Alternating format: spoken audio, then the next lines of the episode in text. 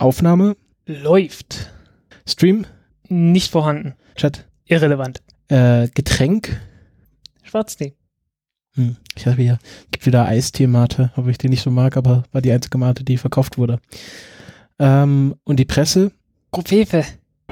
12, 11, 10, 9.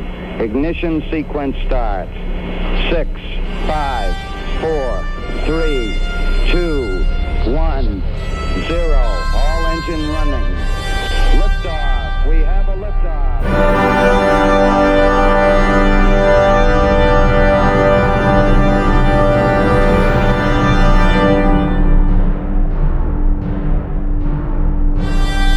Herzlich willkommen zur 51. Folge des Countdown Podcasts. Ich muss nochmal mein Mikro ein bisschen weiter wegziehen, damit ich nicht so poppe.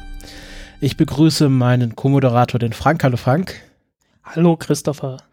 Und äh, ja, der Couchgag, äh, ich glaube, den müssen wir heute nicht erklären. Ja, äh, zumindest für die letzte Woche nicht. Ja. Ähm, irgendwann die Nachwelt wird sich an den derzeitigen Präsidenten erinnern und das hat natürlich etwas mit dem zu tun. Also wenn ihr das in 50 Jahren hört, äh, das war eine obskure Referenz, äh, die äh, C-O-V-F-E-F-E äh, buchstabiert wurde. Ja, ich, ich, ich bin, bin da gerade ein bisschen im Zweifel, ob in 50 Jahren irgendjemand überhaupt was hört. Keine Ahnung. Ja, also ich, ich empfehle äh, immer wieder den History of Rome Podcast. und also erstens von, von Mike Duncan und dann von Dan Carlin natürlich Death Throes of a Republic. Und äh, der erstere, der Mike Duncan, der hat jetzt äh, ein Buch rausgegeben, beziehungsweise hat er schon seit Ewigkeiten geschrieben, ist auch schon lange fertig und das kommt irgendwann im Oktober, glaube ich, raus. Und äh, es hieß äh, The Storm Before the Storm. Mhm, okay. Und äh, das, äh, ja, ich glaube, das ist lesenswert in Anbetracht der Zeiten, in der wir leben. Um so ein bisschen die Stimmung jetzt wieder zu heben, ähm, wir hatten ja einen Monatswechsel und wir hatten ja mal vor einiger Zeit schon eigentlich gesagt, dass wir so ein bisschen Spenderdank machen wollen, also so auch namentlich. Und dann haben wir es wieder vergessen und jetzt ist mir wieder eingefallen, ähm, weil ja Monatswechsel war und wir auch über PayPal mal wieder ein bisschen Geld bekommen haben. Und ähm, wir machen das jetzt einfach am Anfang, bevor wir es wieder vergessen. Und wir machen das so, damit das in Zukunft auch alle zukünftigen Spender wissen, damit sie, wenn sie irgendwie sich überlegen, ob ihr Name dort genannt werden will. Also bei Patreon lesen wir nur einen Vornamen vor, wenn Vor- und Nachname angegeben wurde oder halt der gewählte, das gewählte Pseudonym. Und äh, ähm, bei PayPal Ja. ähnlich, genau. Und, Und ihr könnt ja jederzeit dort irgendwie einen Kommentar dazu machen und Genau, äh, das PayPal. lesen wir dann und dann halten wir uns dran, was auch immer drin steht. genau. Äh, nicht alles, aber äh, alles, was irgendwie legal machbar ist. Ja, ähm, was sollte ich jetzt noch sagen? Genau, wir nennen auch keine Beträge, weil es gibt ja unterschiedliche Gründe, weil, dass man halt gewisse Beträge spenden kann und nicht. Und wir wollen auch niemanden jetzt quasi äh, besonders loben, weil er mehr Geld geben kann als der andere. Das hat ja immer verschiedene Gründe. Also wir nennen nur Vornamen, bedanken uns dann ganz herzlich. Also wir, ich fange mal an mit dem Eike, Sebi, Nietzsche Bohr, auch ein sehr treuer Twitter-Follower, der Steffen, der Martin, Torben, 19 Grad, jetzt wird schwierig, Raw, Iro, Rominger oder Rominger, äh, der Telegnom, äh, der Meh, also M-E-H, Markus, Sebastian, Manuel, Thomas und ganz oben Ronald, der längste und treueste Patreon-Supporter. Und dann hatte ich nochmal vom ähm, Gwattel, also Ed Gwattel auf Twitter, bisschen was äh, über PayPal bekommen. Herzlichen Dank. Habe ich mich auch ganz brav äh, zurückbedankt. Äh, ging dann auch ein Teil, kann man schon mal sagen, äh, an Podsit weiter, die ja äh, kostenlos, und das ist ja sehr erstaunlich kostenlos, äh, für uns die Folgen hosten, was ja mittlerweile, ähm, ich glaube, äh, etwas um die, äh, also ich Weiß glaube, nicht, 10 Gigabyte? Was in der Größenordnung kann es doch sein? Nee, ja, ich muss mal kurz nachschauen, ich habe mal ausgerechnet. Ähm, Plus dazu die, die diversen Varianten, ne? ja, Und wenn man die Downloads zusammennimmt, dann kommen wir. Uiuiuiuiui. also ich habe jetzt, äh, genau, der, der, der, ich weiß nicht, ich glaube, der Falk, der, das, der macht im Podcast. Also ich glaube dann, sag mal, kommen wir dann noch, also mit Terabyte, äh, was Nee, nee. war das nächste gleich? Lass mich mal ausreden. Ähm, wir hatten 500 Gigabyte Downloads im März, das ist aber jetzt alles zusammen, also auch Kulturpessimisten. Okay. Ähm, also 500 Gigabyte im März und jeweils 280 Gigabyte im April und Mai. Ich glaube, im März ähm, hatten wir, glaube ich, auch so viele Folgen, weil da auch so viele Interviews und so rauskamen. Hm. Also äh, schon einiges und ähm, es gibt, ich habe es mal so gegengerechnet gegen den günstigen, günstigsten Cloud-Hosting-Anbieter und das sind etwa äh, 10 Euro im Monat, die wir zahlen müssten beim günstigsten Anbieter. Und äh, den Betrag in etwa habe ich dann auch äh, diesmal am Podseed überwiesen äh, von der Spende vom lieben Gwattel. Und du hast auch was bekommen über PayPal, habe ich gehört. Ich habe vom Ingo was bekommen. Ich hoffe, das hatte damit mit dem, mit dem Countdown zu tun, aber ich gehe sehr stark davon aus. Ja, oder halt einfach generelle Spende für dein, für dein Lebenswerk. Sozusagen. Ja, jedenfalls vielen Dank. Ähm, also äh, äh, danke an alle regelmäßigen und einmal Unterstützer und Unterstützerinnen. Ähm, freuen uns über jede Spende und ja, mittlerweile zahlt uns das auch ein bisschen äh, oder komplett auf Phonic und jetzt äh, haben wir auch ein bisschen was an Podseed überwiesen. Ähm, das freut uns immer sehr, wenn wir da auch wieder was weitergeben können. Gut, das war der Unterstützerdank. Kommen wir zum Feedback. Ähm, da hatten wir nur eine kleine Sache, gab keine Kommentare, keine große Kritik. Ähm, kann es ein gutes oder kann es ein schlechtes Zeichen sein? Entweder die Leute hören uns nicht mehr oder sie finden alles okay, was wir sagen. Jo. Und ich muss mir eben hier, ich habe tatsächlich noch einen Donut laufen, was für ein Anfängerfehler. Ähm, genau, und da hat der Wolfram B. Punkt auf Twitter hat uns gefragt, ob wir schon mal was zu äh, Strato Lounge gesagt hätten, weil die ja vor kurzem ähm, ihr Flugzeug, ihr Monsterteil ausgerollt haben aus dem Hangar. Ähm, und tatsächlich hat Immerhin, also äh, ich meine, das, das alleine ist insofern schon erstaunlich, als dass es jetzt echt ist. Ja. Und wir hatten tatsächlich schon zweimal über Strato Launch geredet, einmal in Folge 7, also fast vor zwei Jahren, ähm, wo wir einen ganzen Themenblock über äh, flugzeuggestützte Raketenstarts hatten und da halt Mhm. auch über äh, Strato Launch gesprochen haben, ist ja von diesem ähm, Paul Allen, der durch Microsoft äh, zum Milliardär wurde, der finanziert das ja. Ja, einer der Gründer mit. Ja, genau. Und ähm, dann in Folge 37 äh, gab es Berichte, dass die so ein bisschen in finanzielle Schwierigkeiten geraten waren, wo sie jetzt offensichtlich anscheinend raus sind ähm, und so das ganze Projekt so ein bisschen in der Schwebe hing. Ähm, das scheint jetzt auch anscheinend durchgestanden zu sein. Und äh, sie haben ein Flugzeug. Da, ähm, Sie haben ein Flugzeug, sie haben äh, von, von ATK hat man gehört, dass sie die Pegasus-Rakete von dort starten wollen.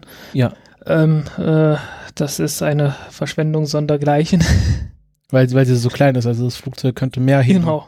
Mhm. Viel, viel mehr. Gibt es überhaupt solche, solche Raketenmodelle schon dafür? Ich glaube, die müssen ja erst noch entwickelt werden, oder? Äh, das ist, das ist genau der Punkt. Äh, Stratolaunch hat sich ja mit allen möglichen Leuten zusammengesetzt und gesagt, hey, wir brauchen mal eine Rakete und alle haben irgendwann früher oder später abgewinkt. SpaceX war auch mal dabei, war glaube ich an der ersten sogar. Mhm. Und ähm, genau, das äh, hat die weiteste Sp äh, Spannweite, also ist ja, wer das Foto nicht kennt, äh, sollte sich auf jeden Fall anschauen, weil das schon recht beeindruckend ist. Ähm, Ja, es ist, ein, es ist ein Flugzeug, das aus zwei Boeing 747 zusammengebastelt wurde, äh, nur halt nicht mit acht Triebwerken, sondern mit sechs. Genau. Ähm, genau, hat die weiteste Springweite, Spannweite äh, von allen Flugzeugen verständlicherweise. Ähm, ich sehe gerade, ich habe das hier einen Artikel von aero.de, ähm, genau, übernommen von Flugrevue. Für die hast du auch mal geschrieben, oder? Äh, für die schreibe ich noch, für die Ah. muss ich irgendwie ganz dringend noch einen Artikel schreiben. Verdammt. Ja, ähm, die meinten, dass äh, dass das nur zwei Piloten hat und einen Bordingenieur. Ähm, also sitzen ja dann alleine in der Kabine. Sch- Äh, Scheint ein bisschen ja. fahrlässig. naja, was wollen sie machen, ne? Ich dachte halt pro Kabine halt wie bei normalen Flugzeugen ein Pilot, ein Co-Pilot. Tja, Oder fliegt da eine und der andere, also sitzen Ja. Co-Pilot und Pilot in der einen Kabine und der Bordingenieur in der anderen Kabine oder wie? Weil man kann da nicht äh, rüberlaufen. wahrscheinlich, wahrscheinlich nur auf einer Seite, aber äh, braucht man ja auch nicht unbedingt. Das ist ja bloß der, der, äh, äh, der Symmetrie und der Stabilität wegen. Okay. Damit dazwischen, weil dazwischen hängt ja die Rakete. Die, also sobald mal irgendwann eine signifikante Rakete da ist. Ja. Genau. Äh, steht auch Teilspenden, Teilspenden von ausgedienten 747. Ähm, Hm. Genau. Wird als mit, als Ist- ist Spitzname übrigens- ist der Rock. Ähm, kennt man ja vielleicht aus Herr der Ringe. Ähm, der große Adler. Ah, okay. Ja. Äh, stammt ursprünglich aus der fernöstlichen, na, nein, nicht nahöstlichen Sagenwelt. Ein äh, großer Vogel, der sogar Elefanten greifen konnte, anscheinend. Ja, also Elefanten sind ja noch leichtgewichtig gegenüber dem, was die da machen wollen. Ich meine, äh, ich glaube, Ja. das waren äh, sowas wie, wie 200 Tonnen oder, oder Nee, 300 äh, oder was in der 250, Größe? 249 Tonnen maximale Nutzlast, 590 Tonnen Startmasse, Hm, Genau dazwischen. genau, Spannweite von 117 Metern. Ja, also eine Elefantenherde aus 50 ausgewachsenen Elefanten. Kann man da drunter hängen. Ist vielleicht nicht so gesund für die Elefanten, aber Ja, genau. Jo, genau, das war unser kurzes äh, Feedback-Segment zu Stratolaunch. Es ist halt äh, nicht so interessant, weil es gibt nur ein Foto von einem großen Flugzeug und bis dahin ist noch nichts äh, mehr passiert. ja, es, es fehlt vor allen Dingen irgendwie äh, eine, eine Innovation auf der Raketenfront äh, und eine Pegasus-Rakete darunter zu hängen. Ähm, ja, okay. Ja, gut. Kommen wir zu unserem ersten. Äh, Also äh, Virgin, Virgin Orbital, die hatten sich ja jetzt irgendwann umbenannt von Virgin Galactic in, also beziehungsweise äh, Virgin Galactic ist ja diese Raumfahrtsparte äh, gewesen von Virgin, von der Virgin-Gruppe und jetzt machen die bloß noch äh, Weltraumtourismus und äh, die hatten ja irgendwann gesagt, hey, wir entwickeln noch eine Rakete, um Satelliten zu starten und die äh, haben sie irgendwann ausgegründet und nennen sich jetzt äh, Virgin Orbital. Und die haben, ich glaube, eine ausgediente 747 gekauft, äh, bezieh beziehungsweise einfach aus dem Bestand von Virgin äh, übernommen und äh, da die in Cosmic Girl umbenannt und die soll dann irgendwann die Raketen tragen und äh, ja, aus der Luft abschießen. Okidoki. Also, unser erstes Thema ist, wie schon angekündigt, Photovoltaik in der Raumfahrt. Das hatten wir schon in der letzten Folge gesagt. Und äh, der Frank will uns jetzt was darüber erzählen. Ja, das will er. Also, wir hatten es ja in der letzten Folge schon mal kurz besprochen. Ähm, Im Rahmen der, äh, der Kernkraftdiskussion, ähm, also Kernreaktoren, ähm, da gibt's ja, n- also dort erzeugt man ja den Strom, indem man praktisch äh, etwas aufheizt und dann aus der Wärme den Strom gewinnt, auf welche Weise auch immer. Ähm, egal, ob das jetzt ein Stirling-Motor ist oder diese Thermoelemente gibt diverse Möglichkeiten und ähm, früher hat man gedacht, ja, genau so macht man auch Strom im Weltall äh, aus Sonnenlicht, weil ähm, was anderes hatte man nicht. Zumindest zu der Zeit, bevor man angefangen hat, äh, tatsächlich Raumfahrt zu betreiben, weil da war man einfach mit der Technik noch nicht so weit. Ähm, hat natürlich ein paar Nachteile, hatten wir auch schon drüber diskutiert. Man braucht nicht nur einen warmen Teil davon, sondern man braucht auch noch einen kalten Teil, damit man die Wärme irgendwie wieder los wird, weil nur zwischen einer warmen Seite und einer kalten Seite kann man tatsächlich Strom gewinnen. Ähm, und gucken wir uns mal ganz kurz an, was eigentlich passiert, wenn man versucht, aus Wärme Strom zu gewinnen. Ähm, beziehungsweise was passieren würde, wenn man das versucht mit, äh, mit Sonnenlicht zu machen. Ähm, tut man also, was tatsächlich auch passiert, weil ähm, äh, Thermo, äh, wie nennt sich das? Äh, Solar, Solarthermik, so rum, genau. Solarthermik äh, gibt's ja tatsächlich, macht man ja auch. Äh, man nimmt Sonnenlicht, macht damit was heiß und äh, erzeugt daraus Strom. Ähm, was da passiert, man nimmt die gesamte, das gesamte, äh, man nimmt äh, die gesamte Energie des Sonnenlichts und äh, wandelt das praktisch in Wärme um.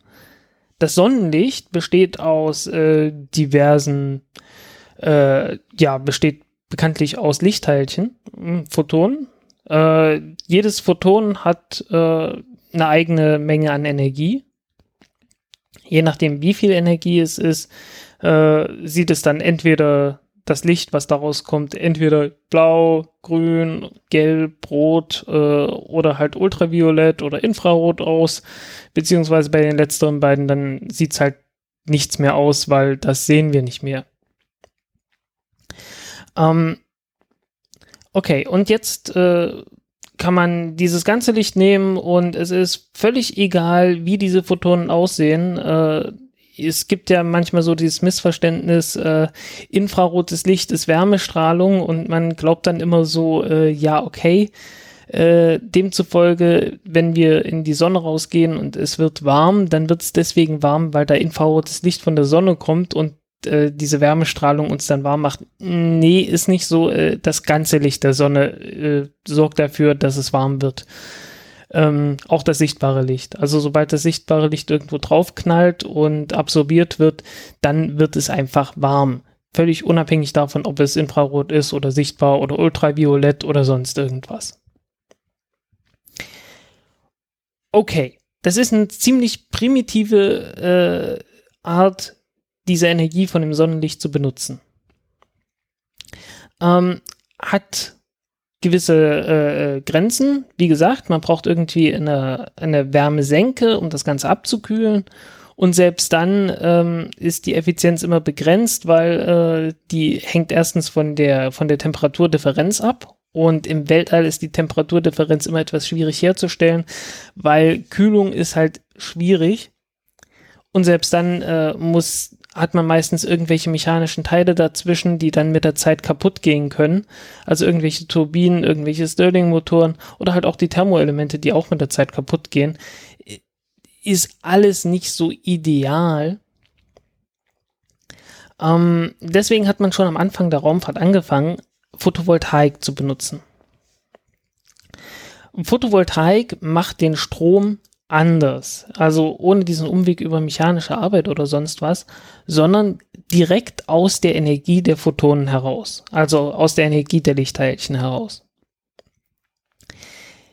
Gibt aber ein Problem. Das Ganze ist ein äh, quantenphysikalischer Vorgang. Und ähm, das heißt, äh, die Lichtteilchen haben eine bestimmte Energie und man kann immer nur einen bestimmten Teil davon benutzen. Was so eine Solarzelle letzten Endes macht, ist, äh, es kommt eine, es kommt halt dieses Lichtteilchen äh, von der Sonne auf die Solarzelle und trifft dort irgendwo auf ein Elektron und gibt diesem Elektron eine Menge Energie mit. Und jetzt kommt es drauf an. Äh, wenn die Energie von dem, Elekt von dem Photon, von dem Lichtteilchen nicht wirklich ausreicht, äh, um diesem Elektron so viel Energie zu, mitzugeben, dass es praktisch aus dem Kristallgitter innerhalb von dieser Solarzelle rauskommt und äh, in das sogenannte Leitungsband kommt von dem Halbleiter, dann äh, fliegt es einfach durch. Okay, das mit dem Leitungsband war jetzt ein komischer Fachbegriff. Ähm, wir kümmern uns darum etwas später. Was passiert ist jedenfalls, dieses Elektron ist jetzt innerhalb dieser Solarzelle und funktioniert jetzt genauso wie jedes Elektron, das beispielsweise in einem Stück Metall wäre. Soll heißen, äh, das könnte theoretisch, jetzt, das ist halt leitfähig, das kann sich bewegen da drin. Äh, kann dann entsprechend ähm, aus der, aus der Solarzelle raus und kann Spannung aufbauen und man kann direkt eine, äh, direkt das Ganze als Energiequelle benutzen. Und äh, je nachdem, was für ein Material man da hat, äh, hat man dann eine höhere oder eine niedrigere Spannung. Ähm, hängt alles davon ab, wie viel Energie dieses, äh, dieses Elektron dann in diesem Leitungsband hat. Diese Energie, dieses komische Leitungsband, äh, das ist halt jetzt so ein, so ein komisches Stück Festkörperphysik. Also, ähm, wenn man sich so ein Metall vorstellt, normales Metall, also ein Leiter, einen elektrischen Leiter, wir sprechen hier über, über Halbleiter, Leiter und Nichtleiter, und äh, wir werden gleich sehen, es stellt sich heraus, äh, im Prinzip gibt es ist das alles mehr oder weniger das Gleiche. Es hat nur ganz besondere Ausprägungen jeweils. Also, ähm, wenn man Metall hat, dann hat man immer bewegliche Elektronen da drin, äh, einfach bloß, weil die, weil die Elektronen, die in diesem Metall drin sind, äh, so viele sind, dass nicht alle davon wirklich fest an die Atome gebunden sein können. Ähm, das liegt einfach an den, an der Art, wie, wie Metalle äh, chemisch gebunden sind. Also irgendwie müssen die halt zusammen, äh, letzten Endes zusammenhalten und das passiert in dem Fall nicht über normale chemische Bindungen, äh, beziehungsweise es bleibt bei der normalen chemischen Bindung halt einfach ein, ein bewegliches Elektron immer zurück. Wenn man jetzt sowas hat wie äh, ja Silizium oder zum Beispiel auch einen Diamanten oder sonst irgendwas, dann ist das nicht so. Dann bleiben keine Elektronen übrig. Es sind alle Elektronen erstmal prinzipiell festgebunden an äh, die Atome von diesem Festkörper. Bis irgendwann äh, so was kommt wie ein Photon oder irgendwas anderes, das äh, einem Elektron genügend Energie mitgibt, um nicht mehr festgebunden zu sein, sondern sich frei bewegen zu können. Und diese Fähigkeit, sich frei bewegen zu können, das, äh, das ist dann halt praktisch der Punkt, an dem das, in, an dem dieses Elektron in diesem Leitungsband ist. Das Leitungsband ist halt, es gibt so diverse Energiebänder. Äh, das heißt also, jedes Elektron hat ein bestimmtes Energieniveau. Und äh, die Quantenphysik diktiert uns, es gibt wirklich äh, so eine, eine, durchzählbare Menge an Energieniveaus, auf denen so ein äh, auf denen so ein Elektron äh, existieren kann. So heißen, es kann eine ganz bestimmte Menge an Energie haben. Also ähm, stellen wir uns das einfach mal vor, wie man, man hat irgendwie so eine, so eine Treppe, sagen wir mal, und äh, jedes Elektron kann immer bloß auf einer Stufe von dieser Treppe sein. No? Ne? Und äh, bei Metallen ist es so, du stehst unten, du, du fängst praktisch unten an der Treppe an und äh, jedes Elektron, das so ein Atom hat, bekommt so, bekommt einen Platz auf einer Stufe. Und jede Stufe kann immer bloß ein Elektron aufnehmen. Und dann verteilst du deine Elektronen von unten nach oben hin und irgendwann ist die Treppe plötzlich zu Ende und du hast immer noch Elektronen übrig. Und ganz oben am Ende der Treppe, da ist sozusagen das Leitungsband, wo die Elektronen nicht mehr fest gebunden sind, sondern sich frei bewegen können. Okay, ist das, ist das halbwegs anschaulich? Ja, also du schubst sozusagen ein Elektron so weit die Energietreppe hoch, bis es äh, frei kommt. Genau. Genau. Ähm, und bei Metallen ist es einfach bloß so, du hast mehr Elektronen, als du, als du, als du Stufen auf deiner Treppe hast. Okay und ganz oben hast du halt immer genügend Elektronen übrig, die sich dann halt äh, äh, ja frei bewegen können. Bei äh, Nichtleitern ist es so, du hast eine riesenlange Treppe, äh, beziehungsweise, ähm, nee, ist nicht so. Äh, du hast eine Treppe und am Ende der Treppe ist jetzt nicht irgendwie ein Plateau, wo du, wo du dich frei bewegen kannst, sondern äh, da ist dann plötzlich so eine Felswand, die steil nach oben geht. So heißen, du hast eine riesengroße Treppe als äh, eine riesengroße Stufe als nächstes. Mhm. Okay, und wenn du jetzt nicht einen riesengroßen Satz machst, dann kommst du nicht äh, über diese nächste Stufe äh, praktisch drüber. Okay? Ja. So, und je nachdem, wie groß diese Stufe nun ist, redet man entweder davon, dass man einen Halbleiter hat, weil du, du brauchst dann halt, also die, die untere Treppe ist dann halt schon, die ist schon voll, ne? Und äh, es sind nicht mehr genügend äh, Elektronen übrig, um jetzt die ganze Stufe voll, um die ganze Treppe voll zu machen. Ähm, so heißen, wenn du irgendwie ein paar Elektronen haben willst, die Strom leiten können, dann müssen die praktisch über diese eine große Stufe irgendwie hin, hinaus nach oben hin. Und je nachdem, wie groß diese Stufe ist, wenn sie etwas kleiner ist, dann redet man von einem Halbleiter. Und wenn sie ziemlich groß ist, dann sagt man einfach, es ist ein Nichtleiter. Äh, das stimmt so immer nur begrenzt, äh, weil wenn du nur genügend draufhaust, dann kriegst du schon ein paar Elektronen da oben in das Leitungsband rein, aber äh, das, das braucht dann schon verschärfte Maßnahmen. Okay? Mhm. Ähm, und wenn man das runterkühlt, dann leitet es besser, deswegen äh, kühlt man so Halbleiter. Nee, das, das, das Runterkühlen und besser leiten, das äh, ist eine andere Sache. Okay. Äh, Äh, das ist dann, das, das ist dann die Frage, wie sich die, wie sich die Elektronen innerhalb von dem Metall oder dem, innerhalb von dem Metall bewegen.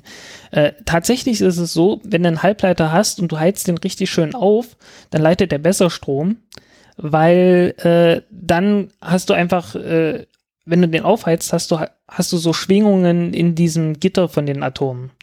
Und diese Schwingungen, die haben Energie und diese Energie, äh, die kann dazu führen, äh, dass die, dass die Elektronen praktisch über diese große Stufe äh, hinauskommen und äh, ganz oben landen. Mhm. Okay, und äh, dann können sie halt, äh, ja, dann kann das Ding plötzlich Strom leiten. Und umso heißer das wird, umso mehr Elektronen kommen über diese Stufe hin, hinaus und äh, umso besser kann es Strom leiten. Deswegen werden Halbleiter manchmal auch Heißleiter genannt. Okay bei einem Diamanten wirst du dann nicht viel Glück haben, weil da brauchst du dann so viel Energie letzten Endes, dass der, äh, ja, dass die Elektronen da oben nicht ankommen, wenn, bevor der, bevor der Diamant nicht irgendwie sich chemisch auflöst oder so. Ich weiß gar nicht, wie heiß der dann äh, sein müsste, bevor der anfängt leiten zu werden. Okay. Mhm. Gut. Ähm, aber irgendwann kommen diese, kommen diese Elektronen wieder zurück von dieser oberen Stufe auf die untere Stufe. Und da ist halt eine, eine große Energiedifferenz dazwischen und die kannst du halt ausnutzen. Und äh, die ganze Sache bei der Photovoltaik ist halt, diese Energiedifferenz auszunutzen. Und diese Energiedifferenz äh, ist so in genau der Größenordnung, äh, je nachdem, was für einen Stoff du hast, aber es ist so ungefähr in der Größenordnung von der Energie, die auch die Lichtteilchen haben. Okay. Problem jetzt. Jetzt kommt so ein Lichtteilchen an und äh, gibt unten so einem Elektron äh, einen Tritt in den Hintern und das fliegt bis hoch. Aber tatsächlich hat das, hat das Lichtteilchen äh, dem mehr Energie mitgegeben, als diese Treppenstufe hoch ist. Kann man sich ja vorstellen, ne? Dann kommt dieses Elektron nicht nur in das Leitungsband, sondern äh, es fängt dann plötzlich wild, also es hat dann noch überschüssige Energie und knallt dann gegen irgendwelche Atome dagegen. Äh, das sorgt dann dafür, dass sich das Ding einfach nur aufheizt. Und irgendwann ist es dann langsam genug, bis es halt ganz normal in dem Leitungsband ist. Soll heißen, äh, die überschüssige Energie von, den, von dem Licht äh, geht einfach verloren. Ja, also ja. du, du hast irgendwie äh, jedes, jedes äh, Lichtteilchen hat eine bestimmte Energie und äh, wenn es zu viel hat, dann geht alles Überschüssige einfach verloren. Und wenn es zu wenig hat, dann reicht das nicht aus, um das Elektron irgendwie über diese, über diese Stufe hinauszubringen. Und äh, weil wir hier nicht mit der normalen Welt äh, äh in Verbindung stehen, äh, heißt das, dass die, dass die Elektronen, also dass jetzt nicht irgendwie die Elektronen anfangen, bloß so ein Stück hochzuspringen und dann und dann es halt nicht schaffen und das Ding halt trotzdem irgendwie aufgeheizt wird oder so. Nee, äh, wir, wir reden hier von Quantenphysik, soll heißen, das heißt, dass die Lichtteilchen dann überhaupt nichts machen mit den Elektronen. Die Elektronen können dann überhaupt nichts von der Energie aufnehmen und dann fliegen die einfach durch. Das ist äh, immer eine merkwürdige Sache, aber äh, ist tatsächlich so. Also wenn, wenn so ein Elektron keine, äh, kein Energieniveau, kein passendes Energieniveau findet, äh, wo es dann tatsächlich hinfliegen könnte, äh, dann, dann nimmt es halt einfach die Energie nicht auf. Fertig. Okay. Ja. Deswegen ist, deswegen ist ein Diamant auch durchsichtig. Weil äh, die, die Stufe ist einfach so riesengroß, äh, dass da kein, dass da kein, kein äh, Lichtteilchen absorbiert werden würde. Ist es auch bei Glas so oder ist es nochmal andere physikalische äh, bei Glas ist es so ähnlich. Okay, also alles, was durchsichtig ist. Ja, glaube ich. Ähm, ich hoffe, ich habe da jetzt keinen Unsinn erzählt, aber das müsste so hinkommen. Also, wir haben jetzt geklärt, dass die, äh, äh, äh, dass halt Stoffe bloß eine bestimmte Menge Energie aus dem Licht aufnehmen können. Das Problem ist, wie wir schon gesagt haben, von der Sonne kommt alles Mögliche an Energien in Form von Lichtteilchen auf uns zu. Und das begrenzt dann die Effizienz. Ne? Also ein, ein, Teil von dem Licht, also du kannst jetzt jede beliebige Solarzelle nehmen, die du dir, die du irgendwie bauen kannst. Ne? Also die haben halt immer so eine Bandlücke, eine bestimmte Größe von dieser Stufe. Und äh, es ist völlig egal, was für eine du nimmst. Du hast immer den Fall, dass äh, es jede Menge Lichtteilchen gibt, die einfach nur durchgehen. und äh, praktisch überhaupt nichts dazu beitragen, dass da irgendwie Strom draus kommt. Und auf der anderen Seite hast du jede Menge Lichtteilchen, die äh, mehr Energie haben als die, als die, äh, äh, als diese Stufe hat. So heißen die dann einfach bloß den Rest in Wärme umwandeln. Okay? Mhm. Und das begrenzt halt die Effizienz von der ganzen Sache. Ähm, mal ganz abgesehen davon, dass natürlich nicht alles so völlig perfekt läuft. Also du kannst nicht die, also es gibt halt immer so ein, äh, äh, wenn du so einen Grenzfall hast, ne, dass das Lichtteilchen genau perfekt, also dass du jetzt irgendwie einen Laser drauf scheinst, der genau die genau abgestimmt ist, also dass du wirklich die perfekte Wellenlänge hast für diesen Halbleiter, äh, die perfekte Energiemenge der Lichtteilchen hast für diesen Halbleiter, ähm, dann kommst du auch nicht immer auf 100 Prozent und so, äh, aber da ist man schon ziemlich gut geworden. Also das ist nicht so sehr das Problem. Das größte Problem ist, es gibt einfach sehr viel Licht mit Lichtteilchen, die zu viel Energie haben und äh, ja, deren Energie ist dann halt einfach verschwendet. No, ne? mehr oder weniger, wird dann halt einfach bloß in Wärme umgewandelt und das war's. Und das begrenzt die mögliche Effizienz von so einer Solarzelle. Ähm, es gibt natürlich Wege drumherum. Ein bisschen zumindest. Was du machen kannst, ist, äh, du baust einfach zwei Solarzellen ein. hintereinander. Okay. Weil wir hatten ja gesagt, wenn so ein Photon zu wenig hat, zu wenig Energie hat, dann äh, es einfach durch, ne? Und was du dann machst, ist, na, du baust halt eine Solarzelle auf, die zum Beispiel nur mit blauem Licht und ultraviolettem Licht und so weiter was anfangen kann. Und alles, was, was dann grün ist oder so, oder gelb oder rot, geht halt durch, ne? Und da dahinter packst du dann zum Beispiel eine Silizium-Solarzelle, die dann halt auch noch mit infrarotem Licht was anfangen kann. Glaube ich. Äh, oder so rotes Licht, so, naja, ich glaube, irgendwo im Roten war das. Ähm, und äh, ja, die nimmt dann praktisch alles, was durchkommt und macht da nochmal Strom draus. Mhm. Ja, und dann hast du das so stufenweise gemacht, weil der Witz ist, die, der erste Teil, also die, die erste Solarzelle, ähm, die kann halt aus diesen sehr energiereichen Teilchen pro Teilchen ziemlich viel Energie raus äh, gewinnen, ne? Aber halt nicht aus, aus den Teilchen, die einfach nur durchfliegen. Logischerweise, weil fliegen ja durch. Ähm, und dann brauchst du halt noch irgendwas, das äh, mit denen, die da durchkommen, noch irgendwas anfangen kann. Und das ist dann halt die zweite Solarzelle. Und teilweise gibt es dann gibt's es auch mit dreien und vier oder, und so weiter. Äh, ist jetzt auch nicht alles äh, unendlich effizient, aber äh, man kommt dann schon auf deutlich über 30 Prozent und so. Äh, ich muss gestehen, ich habe mich noch nie so weit auseinandergesetzt mit der Technik, dass ich jetzt, äh, dass ich jetzt irgendwie alle Materialien kennen würde, so die wichtigsten oder die wichtigsten auch nur. Äh, ich weiß, dass Silizium sehr beliebt ist. Äh, es gibt so Galliumarsenid und so eine äh, diverse andere. Es kommen auch immer wieder mal ein paar neue, wenn man äh, immer noch nach Stoffen sucht, die sich leicht herstellen lassen. Äh, es gibt diese, diese Perskovit-Solarzellen, äh, was halt praktisch ein, eine Art Farbstoff ist, äh, der halt trotzdem solche Eigenschaften hat ähm, von denen ich aber merkwürdigerweise in letzter Zeit sehr wenig gehört habe. Da war mal ein riesengroßer Hype um die Dinge, weil man gesagt hat, hey, das kann dann jeder zusammen zu Hause zusammenpanschen, indem man äh, irgendwelche Chemikalien zusammenmischt und da dann die Perskovit-Kristalle rauskommen. Äh, dazu wird es niemals kommen, weil das sind organische Bleiverbindungen und das will man echt nicht in der Küche machen oder so. Das ist ein bisschen arg giftig. ähm, ja, sollte man nicht machen. Ich glaube, das würde dich ja sonst nicht davon abhalten, irgendwas in deiner äh, Küche zu machen. Bleivergiftung ist nicht lustig, du. Ja. frag mal, also, frag mal Beethoven. Ja, das, das große Problem wer, wer, sind immer die. Taub?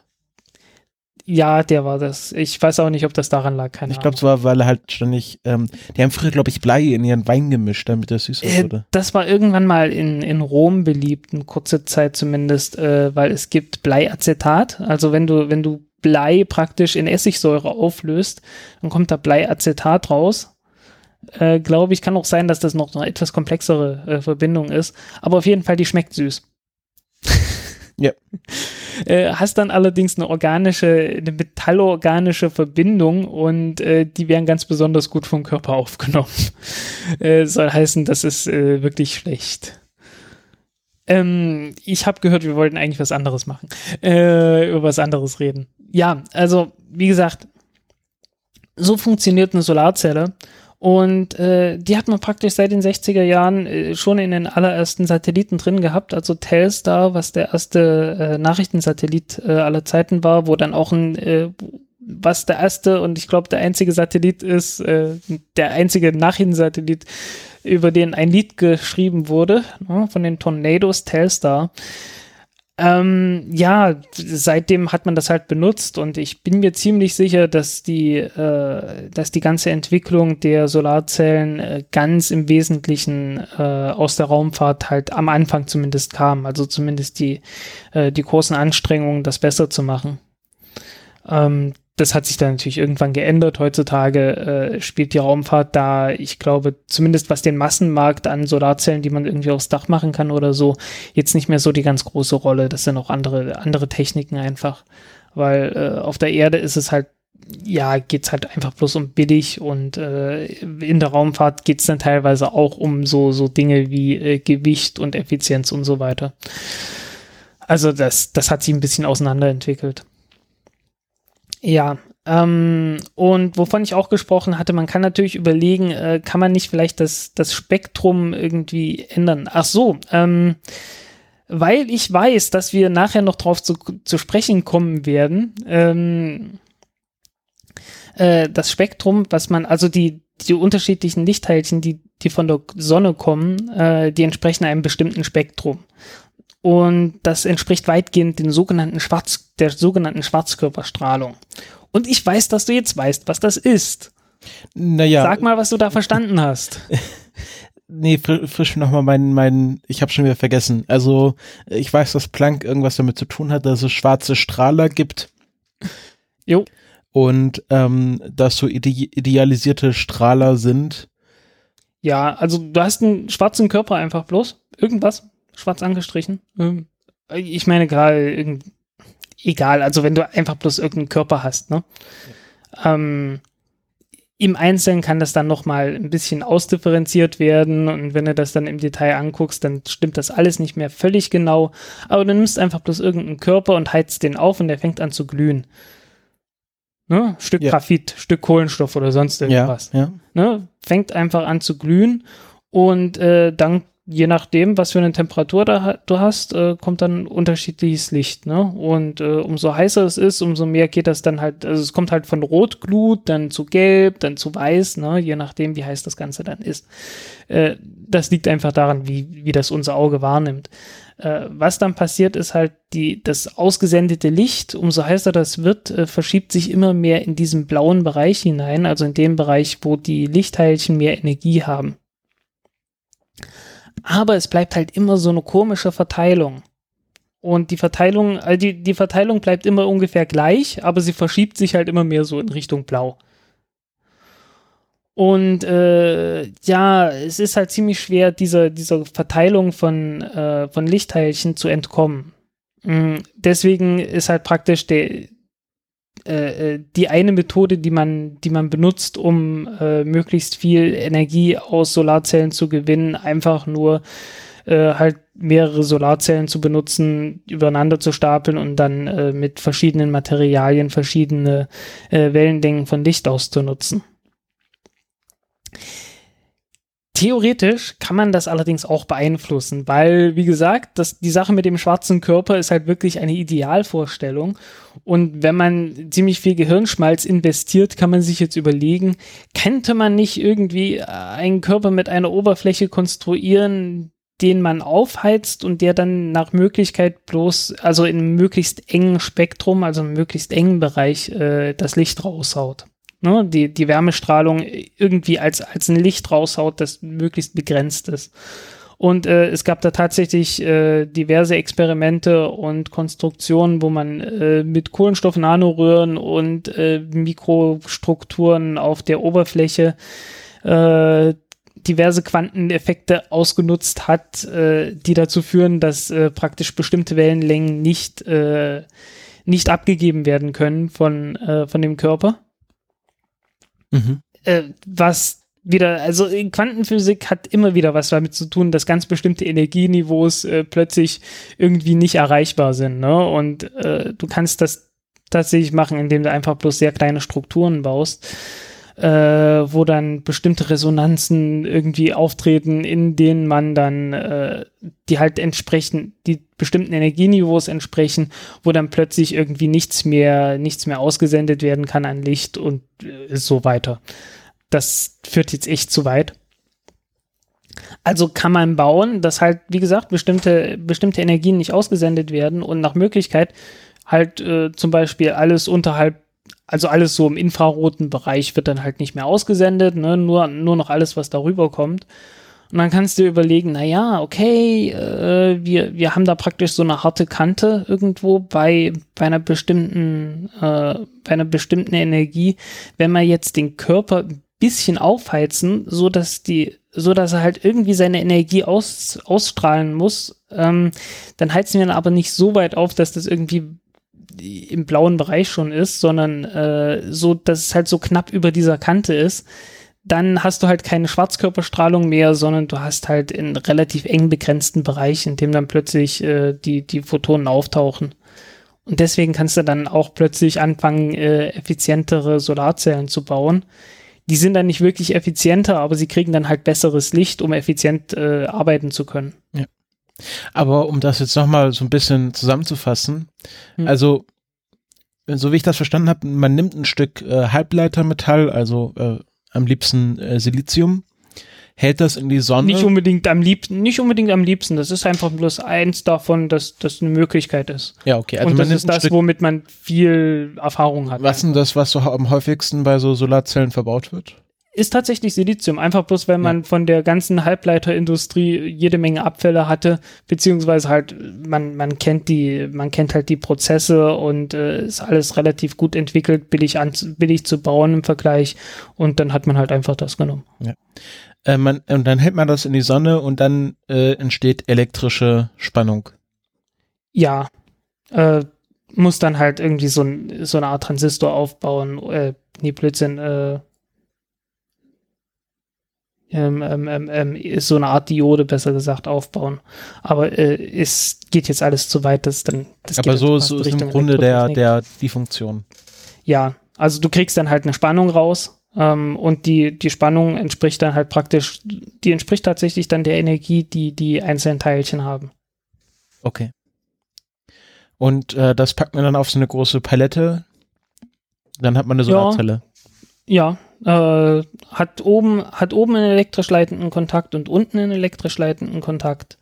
Ähm, diese elektrisch leitenden Kontakte, gerade der obere, äh, der muss natürlich durchsichtig sein. Da gibt es dann irgendwie oh, irgendwas mit Indium. Also es gibt eine, es gibt so diverse äh, durchsichtige, äh, durchsichtige äh, Leiter. Weil du hast das Zeug auch zum Beispiel in deinem Fernsehen. Äh, Indium, Indium, Indium Zinnoxid. Das hast du zum Beispiel in jedem, in jedem Display zum Beispiel. Also, äh, also die, die, die ganze LCD-Technik äh, ist sehr verwandt mit, äh, mit der Solarzelltechnik. Teilweise. Ähm, teilweise werden auch, wurden auch, glaube ich, Solarzellen direkt äh, gebaut aus den, äh, aus irgendwelchen Fernsehdisplays oder zumindest mit ähnlichen Anlagen. Weil man halt einfach schon die, ja, ne, also du, du nimmst halt die Anlage und baust dann halt kein, kein LCD-Display unter deine Glasscheibe, sondern halt eine Solarzelle. Aber elektrisch leitende Kontakte brauchst du trotzdem. Und äh, das sind ähnliche Prozesse und dann kann man das irgendwie alles sehr gut anwenden. Okay. Ähm, wer hat das eigentlich herausgefunden? Oder äh, wie wurde das entdeckt? Oh, also entdeckt wurde das, ähm, äh, die ganze Quantennatur des Lichts geht natürlich auf Einstein zurück. Ne? Der hatte ja, der hat dafür tatsächlich seinen Nobelpreis gekriegt. Ähm, nicht irgendwie für Relativitätstheorie oder so, sondern äh, tatsächlich dafür, dass er, dass er praktisch bewiesen hat, dass äh, Licht aus Teilchen besteht, die immer nur eine bestimmte Energie haben und äh, die ihre Energie auch immer bloß äh, äh, das Ah, der hat dann halt so ein, so ein komisches Experiment erklärt, den photoelektrischen Effekt, ähm, bei dem halt Licht auf eine Oberfläche, auf eine Metalloberfläche geschienen wurde.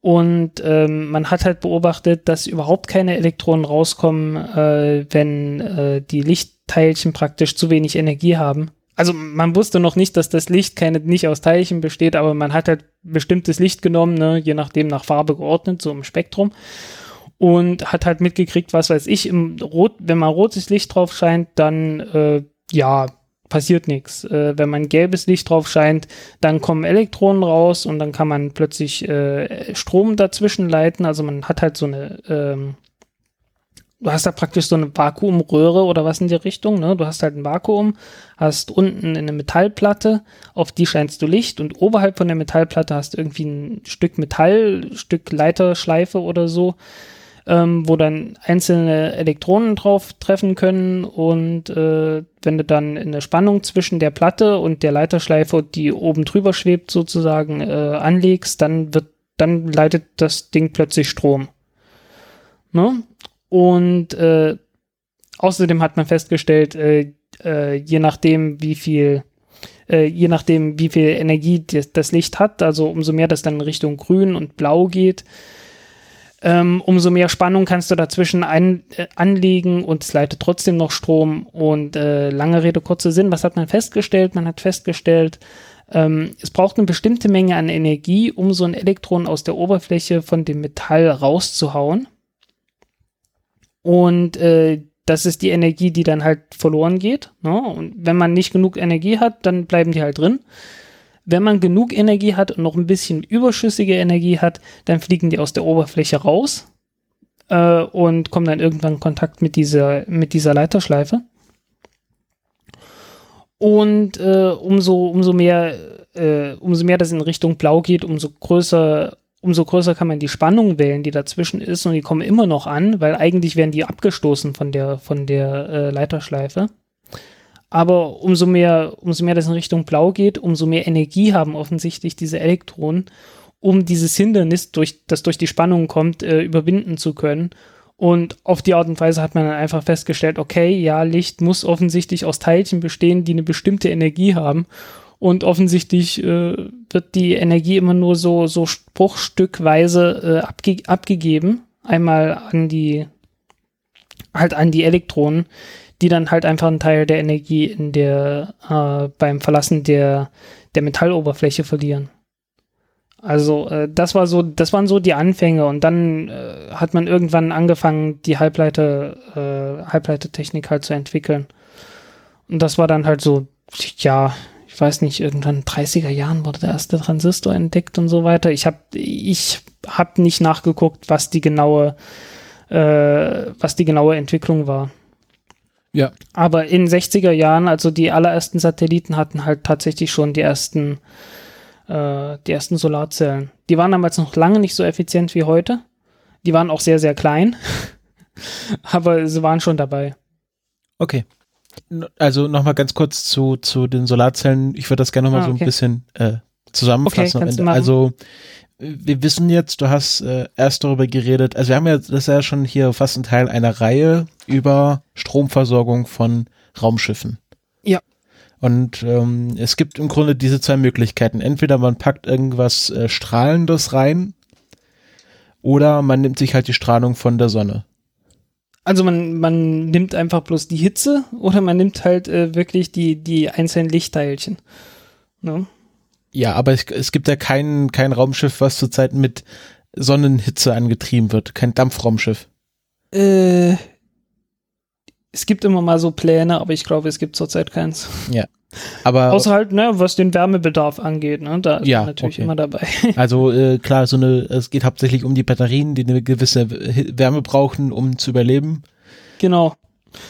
Was dann halt manchmal ein Problem ist, so bei Philly und so. Ja, genau. Ja, also wie gesagt, es geht halt immer um Strahlung. Entweder man nimmt sich die Strahlung mit oder man holt sie sich aus dem Weltraum.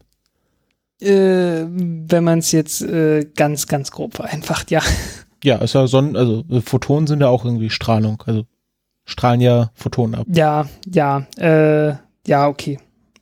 Oder Lass wir mal so stehen. Die Okay. Diskussion machen wir irgendwann und Mal. äh, bei, bei Solarzellen wird halt einfach äh, ein Halbleiter genommen, äh, hauptsächlich Silizium.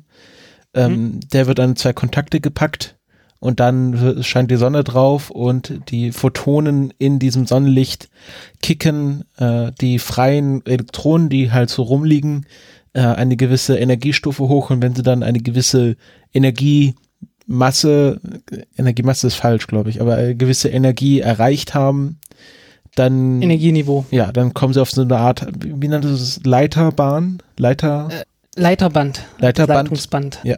Und dann, äh, wie das halt bei elektrischem Strom funktioniert, kicken sie sich halt gegenseitig immer weiter und dadurch entsteht ein elektrischer Fluss.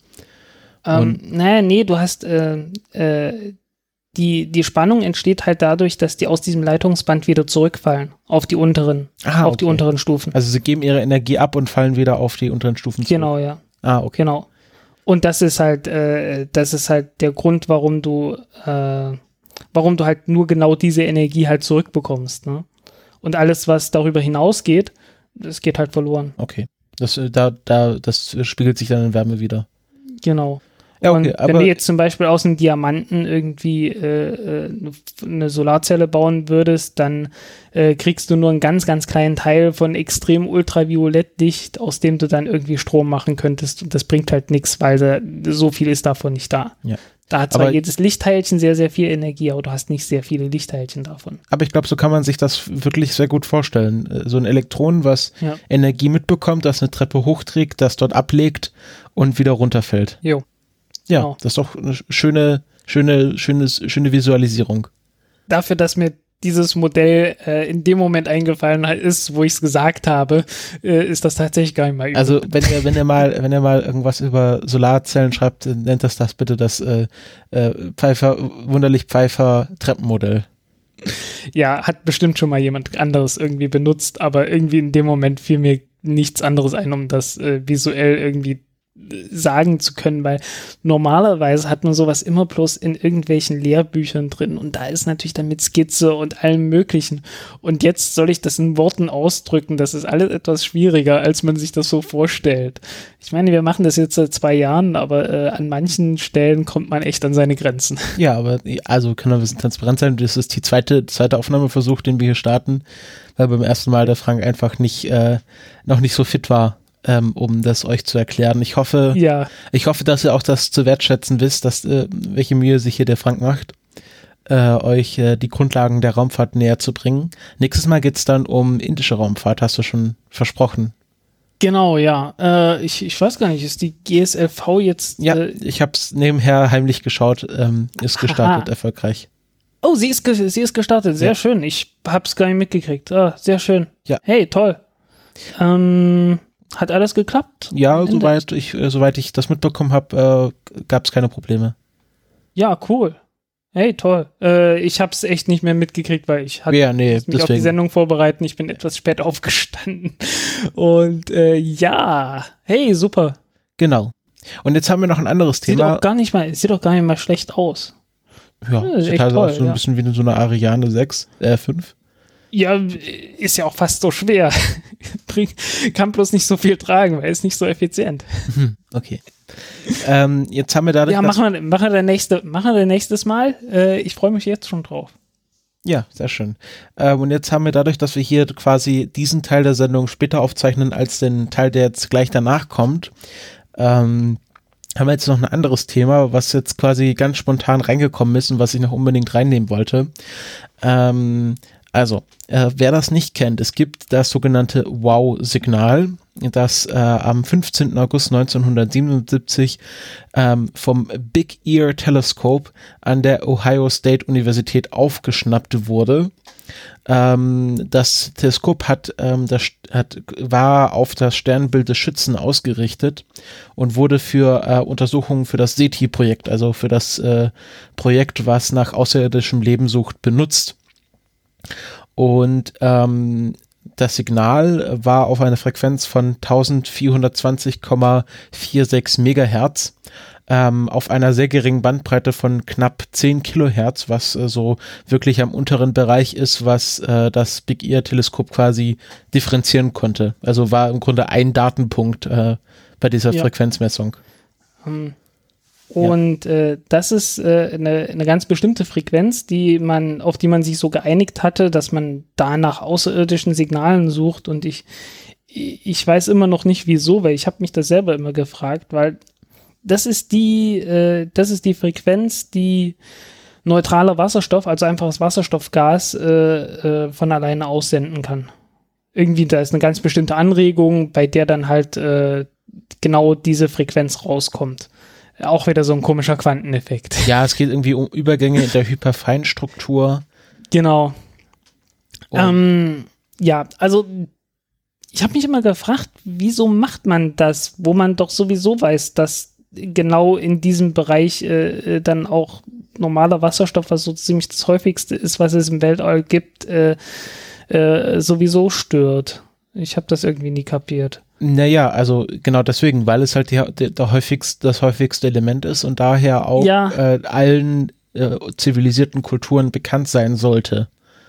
Ja, das macht es ja auch als zu einem guten Maßstab an sich. Ne? Äh, äh, die die Pioneer-Plakette benutzt äh, genau diese, diese Frequenz, äh, um äh, über die Lichtgeschwindigkeit äh, einen Maßstab zu bauen, weil äh, diese 1,4 Megahertz äh, äh, sorgen dafür, dass man, dann- also man, man hat halt eine bestimmte Wellenlänge im Bereich von, ich weiß nicht, 1,5 Zentimeter oder sowas. Nee, 21 Zentimeter im Vakuum. 21 Zentimeter, okay, ja. Also Ähm, die, die Frau auf der, äh, auf der Voyager 2 Plakette ist Hm. genau 21 Zentimeter groß. Das, äh, weil halt die, diese Frequenzlänge. Okay, ja.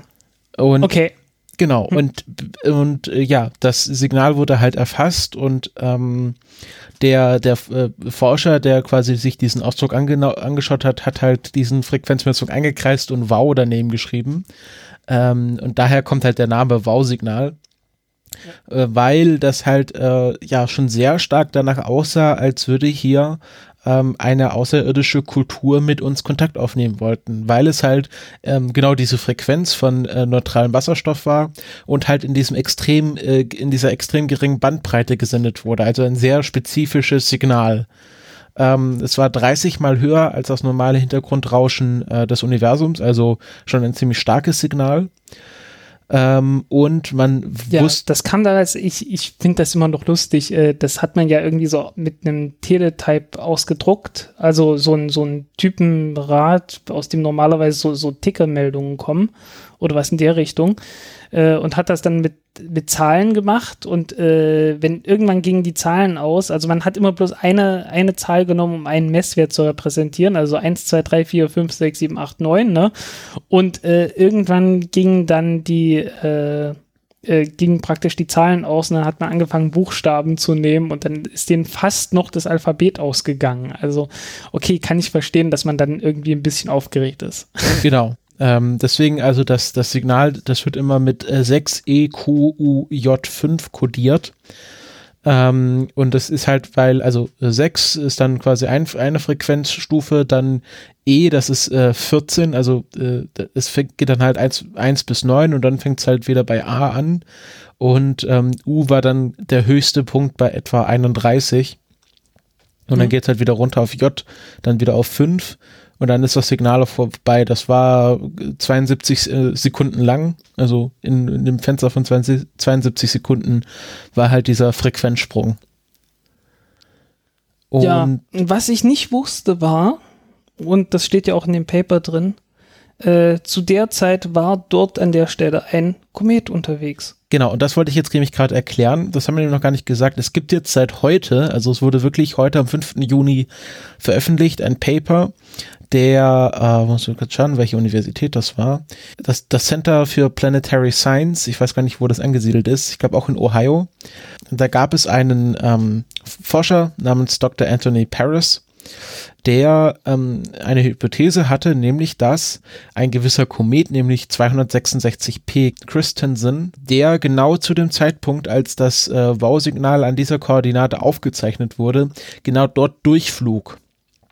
Und ähm, der äh, Dr. Paris hatte halt die, ähm, die Hypothese, ähm, dass dieser Komet beziehungsweise die Wasserstoffwolke um diesen Kometen herum diese Frequenz einfach aufgezeichnet hat, äh, ausgestrahlt hat. Mhm. Und ähm, hat er diese Hypothese schon vom guten Jahr aufgestellt und äh, hat jetzt halt einfach äh, im letzten November hat, hat er diese Untersuchung angefangen mit einem 10 Meter Radioteleskop hat er zwischen dem, warte kurz, ich habe es mir aufgeschrieben, zwischen ja. dem 27. November 2016 und dem 24. Februar 2017 200 Beobachtungen ähm, gemacht, um halt diese Hypothese zu belegen. Was in dem Paper nicht steht, äh, das ist ein sehr kurzperiodiger äh, Komet. Also der kommt alle 6,6 Jahre äh, wieder vorbei. So heißen, der muss irgendwie ins innere Sonnensystem gekommen sein und äh, zieht dort jetzt sehr kurzzeitig immer seine Kreise. Also der, der äh, kommt fast so schnell um die Sonne rum wie der Jupiter. Kommt dem bloß, äh, kommt der Sonne bloß nochmal deutlich näher. Ich weiß gar nicht, was das. Äh, ah, hier, genau. Äh, am nächsten sind es, glaube ich, 2,3 äh, astronomische Einheiten. Also fliegt so, ist sehr merkwürdig, ist fast schon, ist irgendwie sehr, sehr wenig exzentrisch für einen Kometen. Naja. Jetzt lass mich mal kurz weiter erklären. Ja, sorry. Ähm, ähm, und ähm, genau, also zwischen dem 27. November und äh, 24. Februar. Der Komet flog zwischen dem 20. und 28. Januar durch diese WOW-Signalkoordinaten durch. Also, äh, wie gesagt, im Sternbild des Schützen sind die, äh, sind die, sind diese Koordinaten. Und man hat dann gewisse Messungen gemacht. Also man hat einmal ähm, die, die äh, galaktische Ebene, also die, man weiß ja, dass, da, dass, die, dass die Milchstraße auf einer Ebene liegt und man hat quasi diese Ebene in der Nähe dieses Wow-Signals gemessen.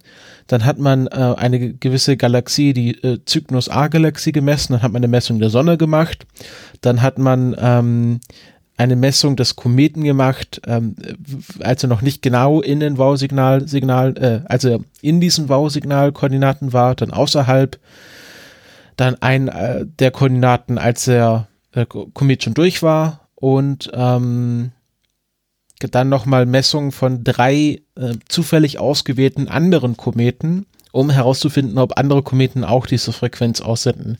Also viele verschiedene Messungen, um genau zu bestimmen, ob dieser Komet für die, für die Frequenz verantwortlich war. Und die Antwort ist ja, war er. Also sie haben gesehen, wenn der Komet durch, wenn der Komet durch diese äh, Koordinaten flog, hatten sie diese Frequenz gemessen. Als der Komet durchgeflogen ist und die immer noch die gleichen Koordinaten gemessen haben, war diese Frequenz weg. Ähm, was bedeutet, dass dieser Komet für die Frequenz verantwortlich war? Ähm, sie haben dann auch diese drei anderen Kometen, das war ähm, P2013, EW90, P2016 J1A und 237P äh, linear gemessen. Das haben sie einfach zufällig ausgewählt, damit sie da auch irgendwie keine mhm. bestimmten Kometen wählen. Und auch alle drei hatten quasi diese Frequenz von 1420, ich glaube diesmal waren es äh, 2,5 Megahertz, also etwa in dem Bereich von diesem neutralen Wasserstoff. Was nebenbei gesagt nicht so unendlich überraschend ist, weil äh, Kometen bestehen zum großen Teil aus Wasser und Wasser besteht zu einem großen Teil aus Wasserstoff. Ja. Genau, und in dem Paper wird dann halt ganz lang aufgeschlüsselt, wie sie die Frequenz gemessen haben. Also alles sehr ordentlich, Methoden erklärt, hm. Ähm, auch dann quasi die Gegenprobe gemacht. Also wie sie sind davon ausgegangen, dass äh, 266p Christensen äh, nicht dafür verantwortlich war, haben dann Messungen gemacht, aber dann war das Signal halt einfach weg. Und äh, von dem her können sie ziemlich genau bestimmen, dass halt dieser Komet für das Signal verantwortlich war. Und ähm, ja, das ist halt schon eine ziemlich große Entdeckung, weil das halt nach 40 Jahren die Quelle für das Wow-Signal ziemlich genau bestimmt. Jo, und äh, ja, echt schön zu wissen. Also, äh, wie gesagt, ich wusste noch nicht mal, dass da ein Komet zu der Zeit dort unterwegs war, was eigentlich, äh, ja, ne, was eigentlich so, so das Ding ist, was man schon längst mal hätte sagen sollen. Vielleicht war ich da nicht aufmerksam genug. Ähm, ich schau mal gerade, wenn der Komet entdeckt wurde. Erste Beobachtung war 2006. Okay, kann sein, dass der einfach bloß dort war und die nicht wussten, dass er dort war das äh, ist dann natürlich äh, tatsächlich eine, eine, gute Erklärung, dass man davon noch nie was gehört hat.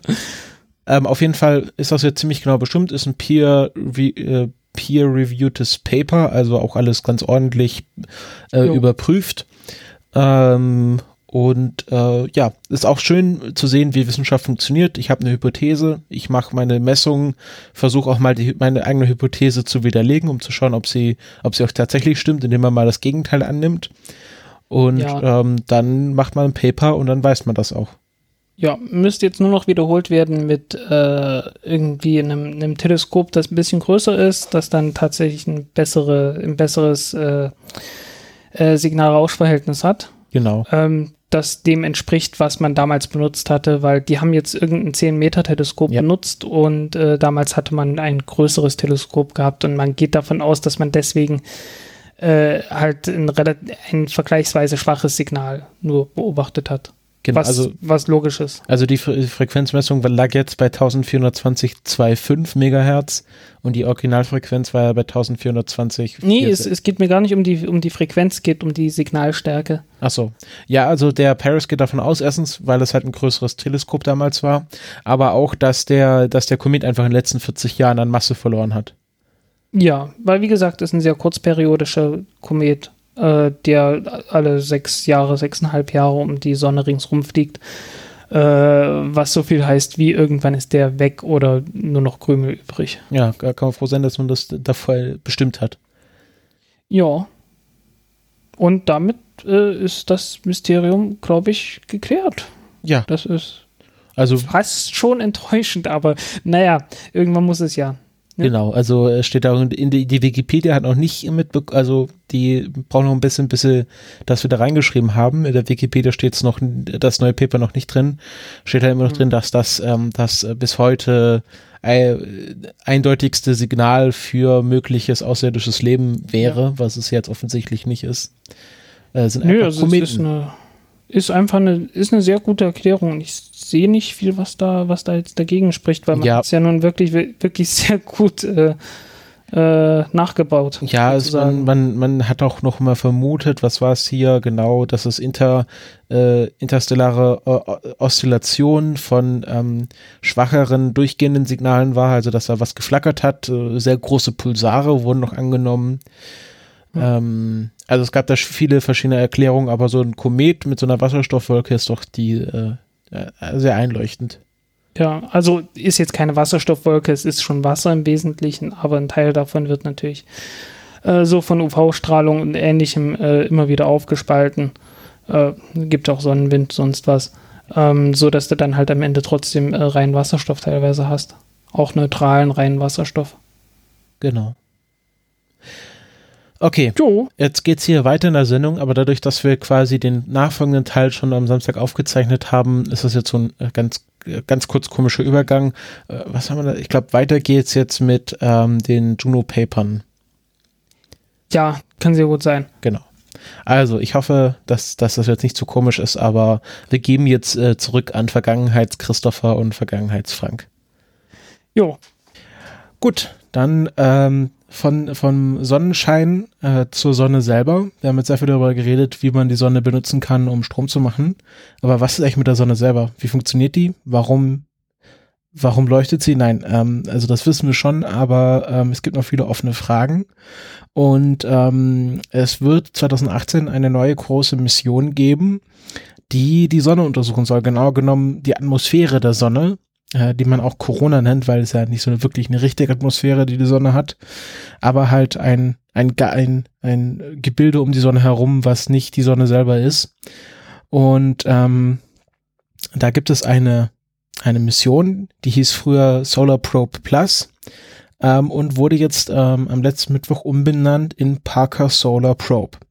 Ähm, und zwar wurde sie benannt nach dem ähm, Wissenschaftler Eugene Parker, der ähm, vor, ja, wie viel waren es, äh, 60 Jahren ähm, die Sonnenwinde entdeckt hat. Also es gibt ja, ähm, ähm, ich sollte nicht mehr so viele englische Begriffe verwenden, wurde mir gesagt. Supersonic Solar Winds, äh, also Überschall, überschallschnelle äh, Solarwinde. Ähm, und er hat sie weniger entdeckt als viel mehr bewiesen. Also hat, er hatte, hat auch eine Rede darüber gehalten bei der Ernennung und hat erklärt, er so mit drei Zeilen Algebra hat er so ein bisschen so das berechnet und es macht eigentlich eigentlich äh, einfach Sinn, dass da, dass es äh, überschallschnelle Solarwinde gibt. Und ähm, ja, seine Theorie wurde auch erst abgelehnt. Ähm, er wurde ähm, ähm, ja, also das Paper, was er da eingereicht hatte, das wurde von den beiden Re Reviewern abgelehnt ähm, und erst äh, ähm, vom, ich glaube von dem, von der, von dem Chefredakteur dieser Zeitung, der hat einfach diese Review überstimmt und deswegen wurde das erst veröffentlicht. Und ähm, dann spätere so, ja, Sonden zur Sonnenuntersuchung haben ihn dann einfach äh, in allen seinen Punkten bestätigt. Also hat das halt vorausgesagt und es war halt wie bei Einstein, äh, bis jetzt hat wurde keine seiner Theorien widerlegt. Ähm, hat auch ähm, die Parker Spiral vorausgesagt, äh, also ähm, wie sich die, das Magnetfeld der Sonne im äußeren Sonnensystem verhält und das äh, bildet halt wie so ein, man hat, man kann es vergleichen mit so einem Rock von so einer Ballerina, also es bildet so Wellen, weil sich die, äh, das Magnetfeld nach einer gewissen Entfernung einfach wieder umdreht und dann wieder umdreht, also es geht halt mal hoch, mal runter, weil halt, ähm, äh, ja, also wer das vielleicht weiß, äh, das Magnetfeld der Sonne, das dreht sich halt.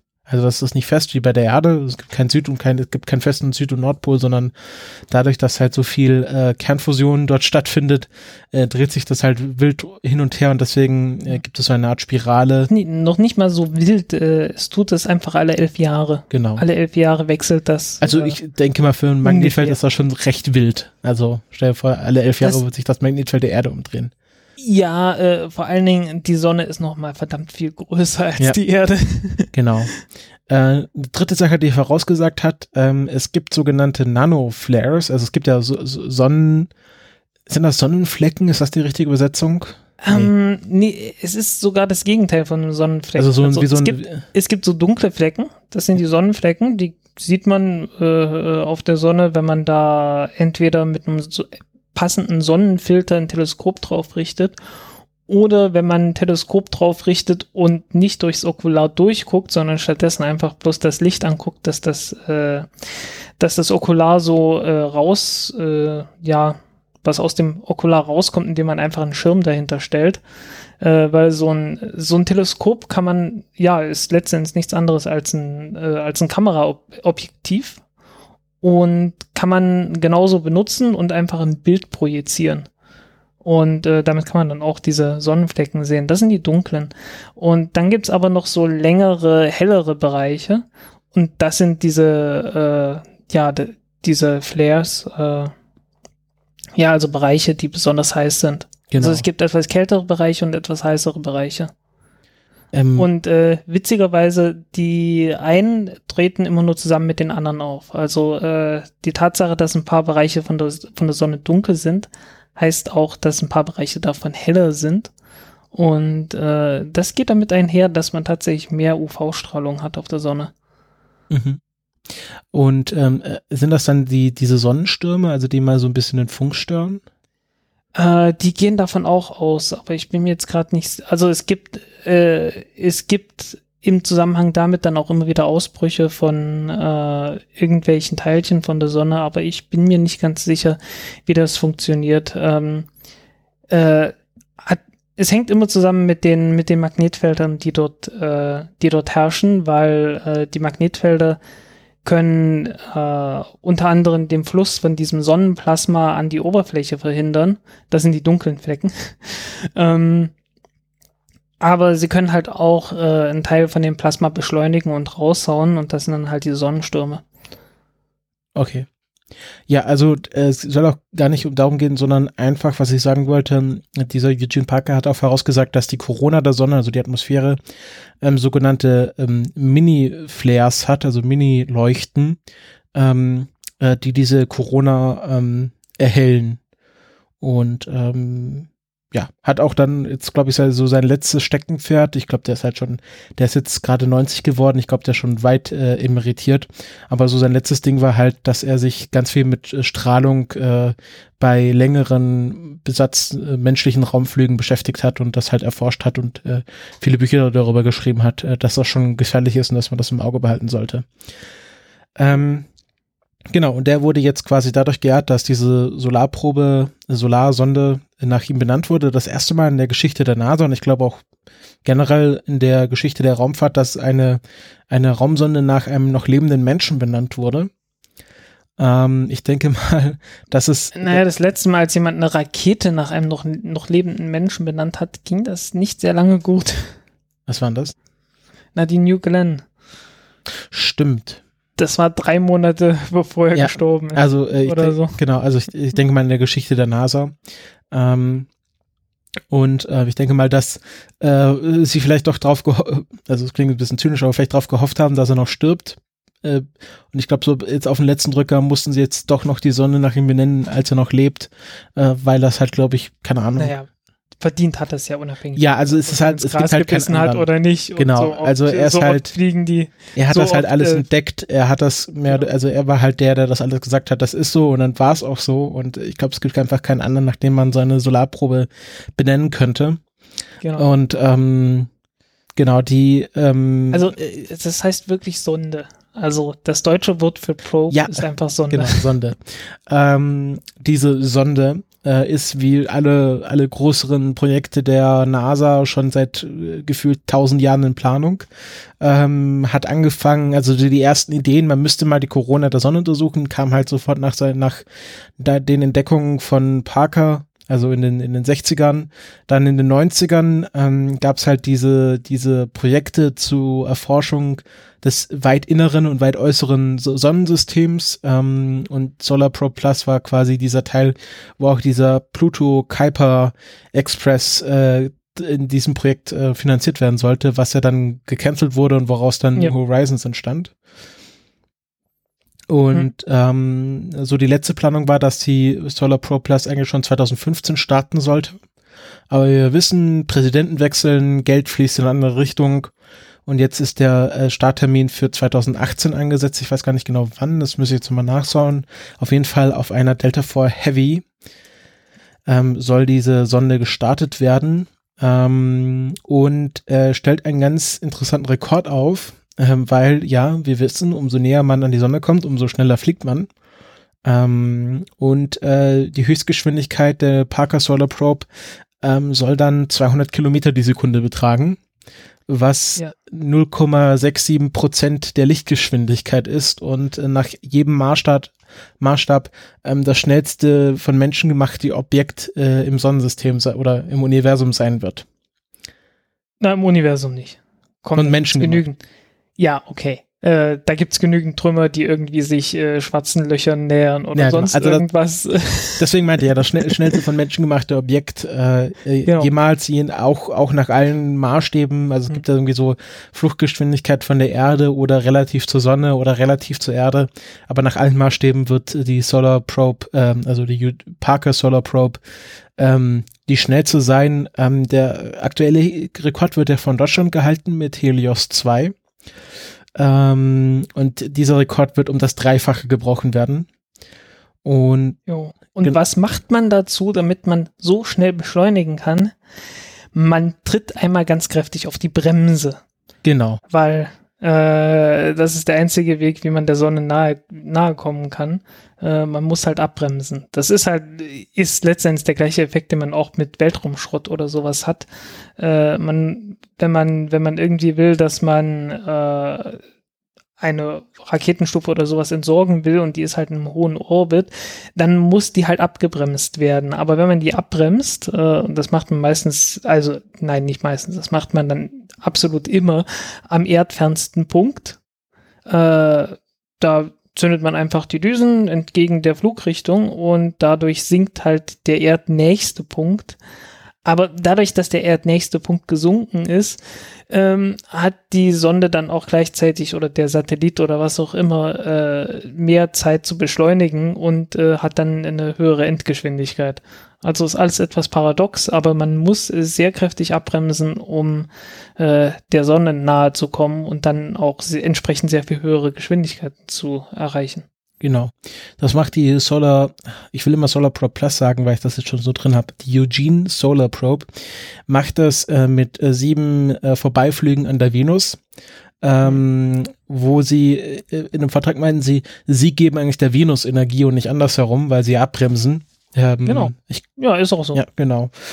Ähm, und wird dann, ähm, glaube ich, zehn Tage in einem sehr sonnennahen, äh, also ich glaube, der, wie nennt man das, ähm, Apoperi, Apohelion? Nee, ja, das, äh, Perihelion. Genau, ist der, ist der weite, weiteste Entfernung. Und Apohelion ist, Genau, ähm, ja, müsste. Genau, Mhm. und Apohelion ist dann auf etwa 0,25 astronomischen Einheiten. Also, nee, nee, nee, umgekehrt, umgekehrt. Perihelion müsste das der, der sonnennächste Punkt sein und Apohelium der äh, sonnenfernste. Ah, muss man Griechisch wieder auspacken. Also, ihr wisst schon, was wir meinen. Der, der sonnennächste Punkt wird bei 0,25 ähm, astronomischen Einheiten liegen. Also, eine astronomische Einheit ist die Entfernung von der Sonne zur Erde. Und Äh, es gibt nur einen Grund, warum ich mir das merken kann. Äh, das liegt daran, dass es Perigeumsmotoren gibt. Äh, so kleine Raketenstufen, die dann an früher äh, und auch heute manchmal noch an irgendwelche Satelliten dran geflanscht wurden, um die, sobald sie das Apogeum oben erreicht haben, zu zünden und damit sie dann äh, in eine in eine runde Umlaufbahn kommen. ja, ich kann mir das merken, weil ich mal Griechisch hatte. Und Apo ist Ich halt, äh, ist halt drauf. Also Apotheke ist das, äh, die, die Theke, wo man was drauflegt. Äh, echt? Ja, ja. Das Ähm, ist schlimm. und Peri ist halt unter. Das ist das ist so schlimm. Also ähm, geht ja auch äh, vom Englischen to perish, also untergehen, Okay. kann man sich auch so merken. Ähm, Äh, wird, äh, jetzt, um zurück zur Raumfahrt zu kommen, wird, Jetzt äh, kapiere ich nicht, was ein Apochromat ist, aber egal. ja, das klären wir dann im Griechisch-Podcast, ähm, wird siebenmal näher an die Sonne herankommen als jede andere Sonne. Hm. Und ähm, die Frage ist natürlich, wie schützt man sich vor dieser Sonne, an der man sehr nah dran fliegt? Und ähm, Mit einem Sonnenschirm, ne? Ja, es ist, es ist nicht nur ein Schirm, es ist ein Schild. Ähm, es ist nämlich ein sehr dickes Schild, also auch für Maßstäbe von Sonnenwärmeschutzschilden. Es ist einfach ein großes Brett aus Carbon, Carbon ähm, Komposit, also aus ähm, äh, Oh, Kohlefaser, die mit Graphit verstärkt wurde. So kann man das erklären. Ähm, wird in der Raumfahrt eingesetzt, äh, war prominent an den Flügeln vom Space Shuttle und an der, an der Nase Genau. wurde dann auch äh, dem Space Shuttle Columbia zum Verhängnis, als ein Stück äh, äh, Außentankverkleidung auf so ein ähm, äh, Kohlefaser-Graphit verstärktes Teil draufgeflogen ist und dieses, diese, dieses Material ist halt nicht sehr stark äh, widerstandsfähig gegenüber Einschlägen und ist dann einfach abgebrochen und äh, das war dann bei Wiedereintritt von Columbia ähm, quasi der Todesgrund. Und äh, ich glaube auch bei, bei Formel 1 Autos wird das für die Bremsscheiben äh, verwendet. Ich glaube, da kennst du Genau. dich aus. Genau, ja. Äh, wird dort benutzt, äh, führt manchmal, führt immer dazu, dass sobald die, sobald die Bremsen etwas abbauen, dann äh, sehr viel dunkler Staub daraus fliegt. Genau. Die sind halt auch Verschleiß gebaut. Also ein sehr äh, hitzewiderstandsfähiges Material. Genau. die Ähm, glühen dann auch richtig. Also äh, es gibt manchmal so äh, Einstellungen, da sieht man dann, wie die richtig rot glühen. genau. Und man sollte halt darauf achten, dass man äh, dieses Teil immer zur Sonne ausrichtet. Also ich kann mir vorstellen, wenn da einmal der, die, äh, die Ausrichtung nicht richtig funktioniert, dann ist die ganze Sonne verbrutzelt. Ähm, deswegen stelle ich mir vor, dass es sehr wichtig ist, dass man diese Sonde immer, also bei anderen Sonden, gut, die, wenn die mal die Orientierung verlieren, dann wartet man ein bisschen, bis sie sich halt wieder richtig gedreht haben. War ja bei Rosetta so. Aber wenn, äh, wenn halt die Parker Solar Probe äh, sich mal nicht richtig dreht, dann ist die halt Staub. Ja, äh, okay, es wird sehr schwer, das.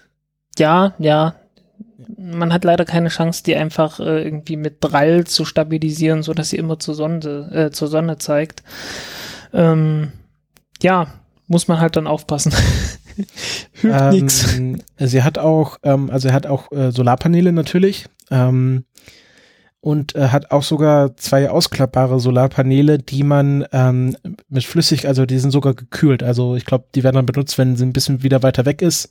Also sie hat einen sehr, sehr exzentrischen Orbit und ich glaube quasi die, die, das äh, Apohelion wird dann benutzt, um die Daten heimzusenden. Ich glaube, das sind so ein paar Monate, in, de, in dem sie halt weit weg von der Sonne ist und dann gibt's halt sozusagen zehn Tage heiße Phase, wo dann die ganzen Daten gesammelt werden. Also zehn Tage in höchster Annäherung, wie bei, wie bei äh, Juno, wo wir gleich nochmal drüber reden werden, wo man dann halt die ganze Wissenschaft macht. Hm. Ähm, was ist denn das Ziel der, dieser äh, Mission? Das ähm, wollte ich auch noch kurz sagen. Jetzt habe ich hier wieder, ach, deutscher Wikipedia-Artikel weg.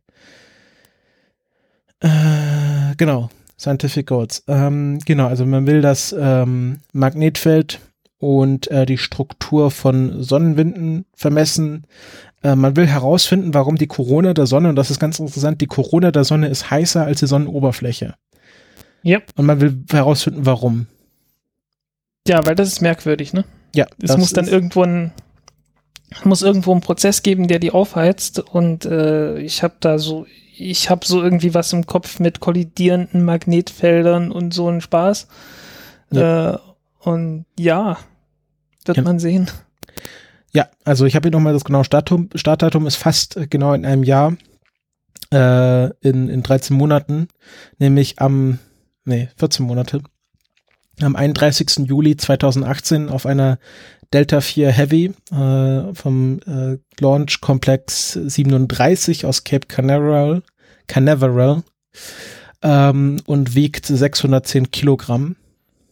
Ja, was mich interessiert ist, äh, hat die nicht dann noch hat die nicht irgendwie noch eine, eine Raketenstufe dazu? Weil 600 Kilogramm mit einer Falcon, äh, mit einer Falcon Heavy, sag ich schon. äh, äh, mit einer mit einer Delta 4 Heavy ist äh, etwas disproportioniert, um es mal vorsichtig auszudrücken. Also hier steht was von Trock Trockenmasse sind es 555 Kilogramm. Also ich denke 610 Kilogramm plus Treibstoff. Ah, hier, hier. Nee, da kommt noch eine Star 48 Stufe dazu. Ah, okay. Also äh, eine kleine Feststoffstufe. Äh, und ich, ich muss sagen, ich mag diese Star 48 einfach. Ja, wieso? Die hat, weil die ein, Leergewicht von 5% vom Vollgewicht hat. Und das ist für, das also, ist für, für Feststoff ist das echt gut. Also wenig, wenig Rakete, viel Treibstoff. Äh, so vergleichsweise. Also für eine, für eine Feststoffrakete ist das ziemlich gut. Ähm, geht deswegen, weil die wahrscheinlich äh, relativ niedrigen Druck innen drin haben äh, im Vergleich zu anderen Feststoffboostern. Weil ist halt im Vakuum. Große Düse hinten dran, fertig. Ja. Ähm, genau, das war's zur Parker Solar Probe. Ich bin sehr gespannt. Ähm, ist ja so ein bisschen gerade Flaute in diesen großen äh, Sonnensystem-Missionen. Also äh, irgendwie Horizons war äh, vor zwei Jahren, Rosetta war dann, ähm, ja, und jetzt ist halt irgendwie auch keine Mars-Mission irgendwie gerade am passieren. Ja, äh, nächstes Jahr ist wieder, ne? Genau. Alle zwei Jahre. Genau, und ähm, kann man machen, was man will. Osiris Rex, das ist ja auch so ein Ding, was noch ein bisschen unterwegs sein wird. Ähm, da ist der, äh, wann, wann wird die ankommen? Ich glaube erst in zwei Jahren, Flyby.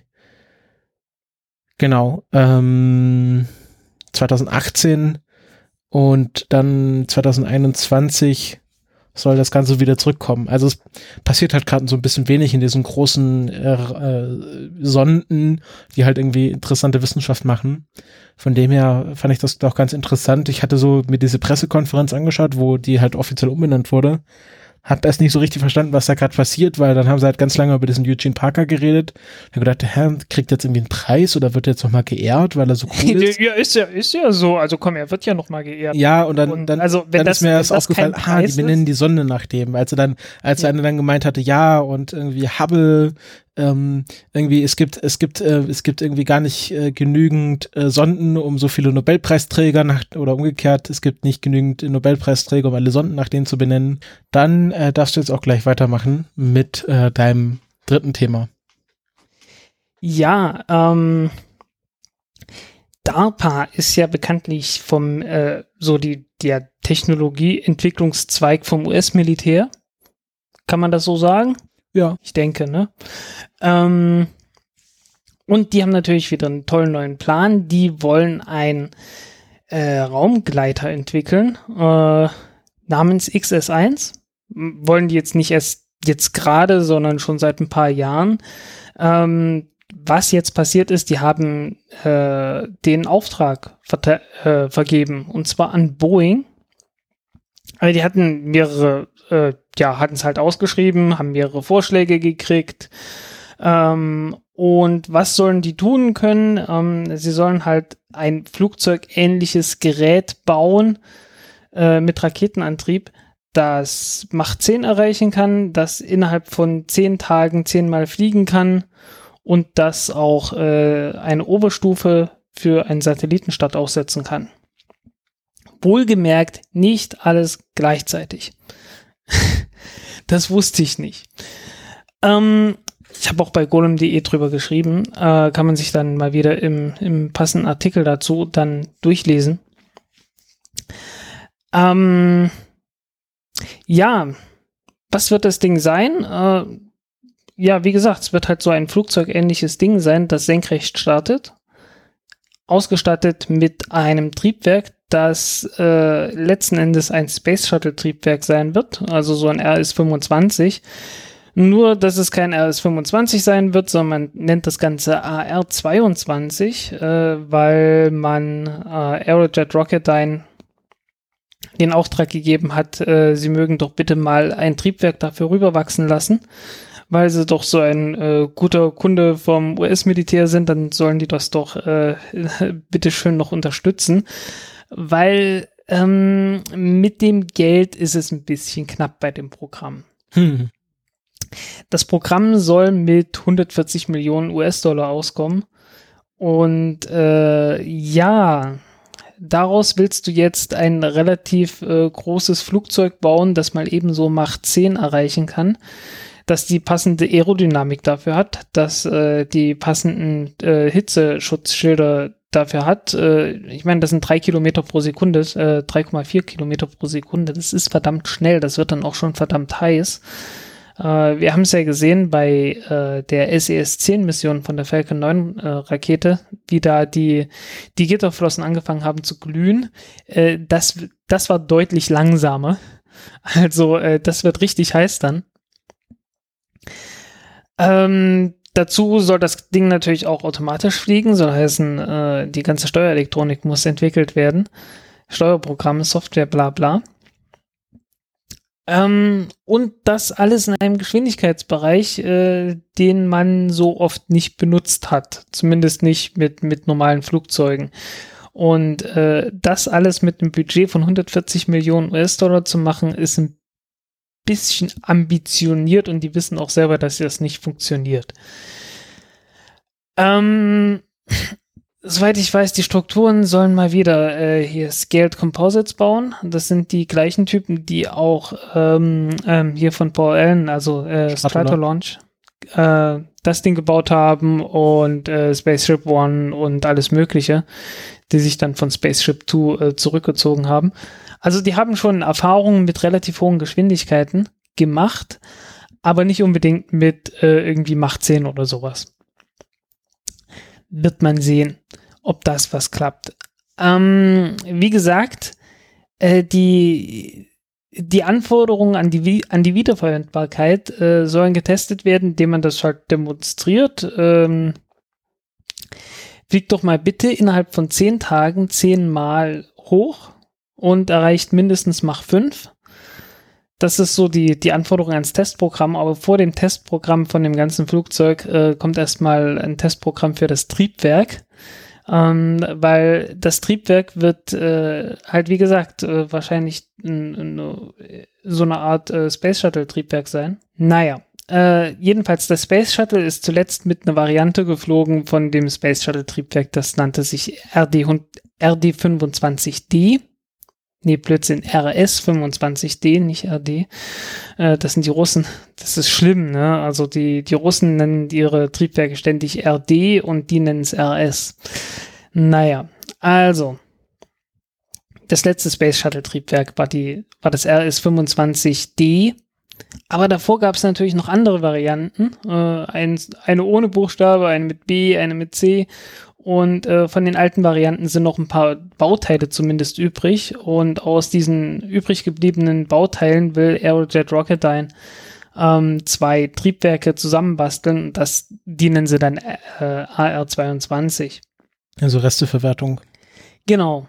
Ähm, Problem dabei ist, äh, man wird sich erinnern, beim Space Shuttle mussten die Triebwerke nach jeder Mission aufge äh, letztendlich ausgebaut werden, auseinandergelegt, inspiziert, wieder zusammengebaut und dann äh, wieder gestartet werden. das kriegt man innerhalb von 24 Stunden nicht hin äh, und schon gar nicht zehnmal hintereinander.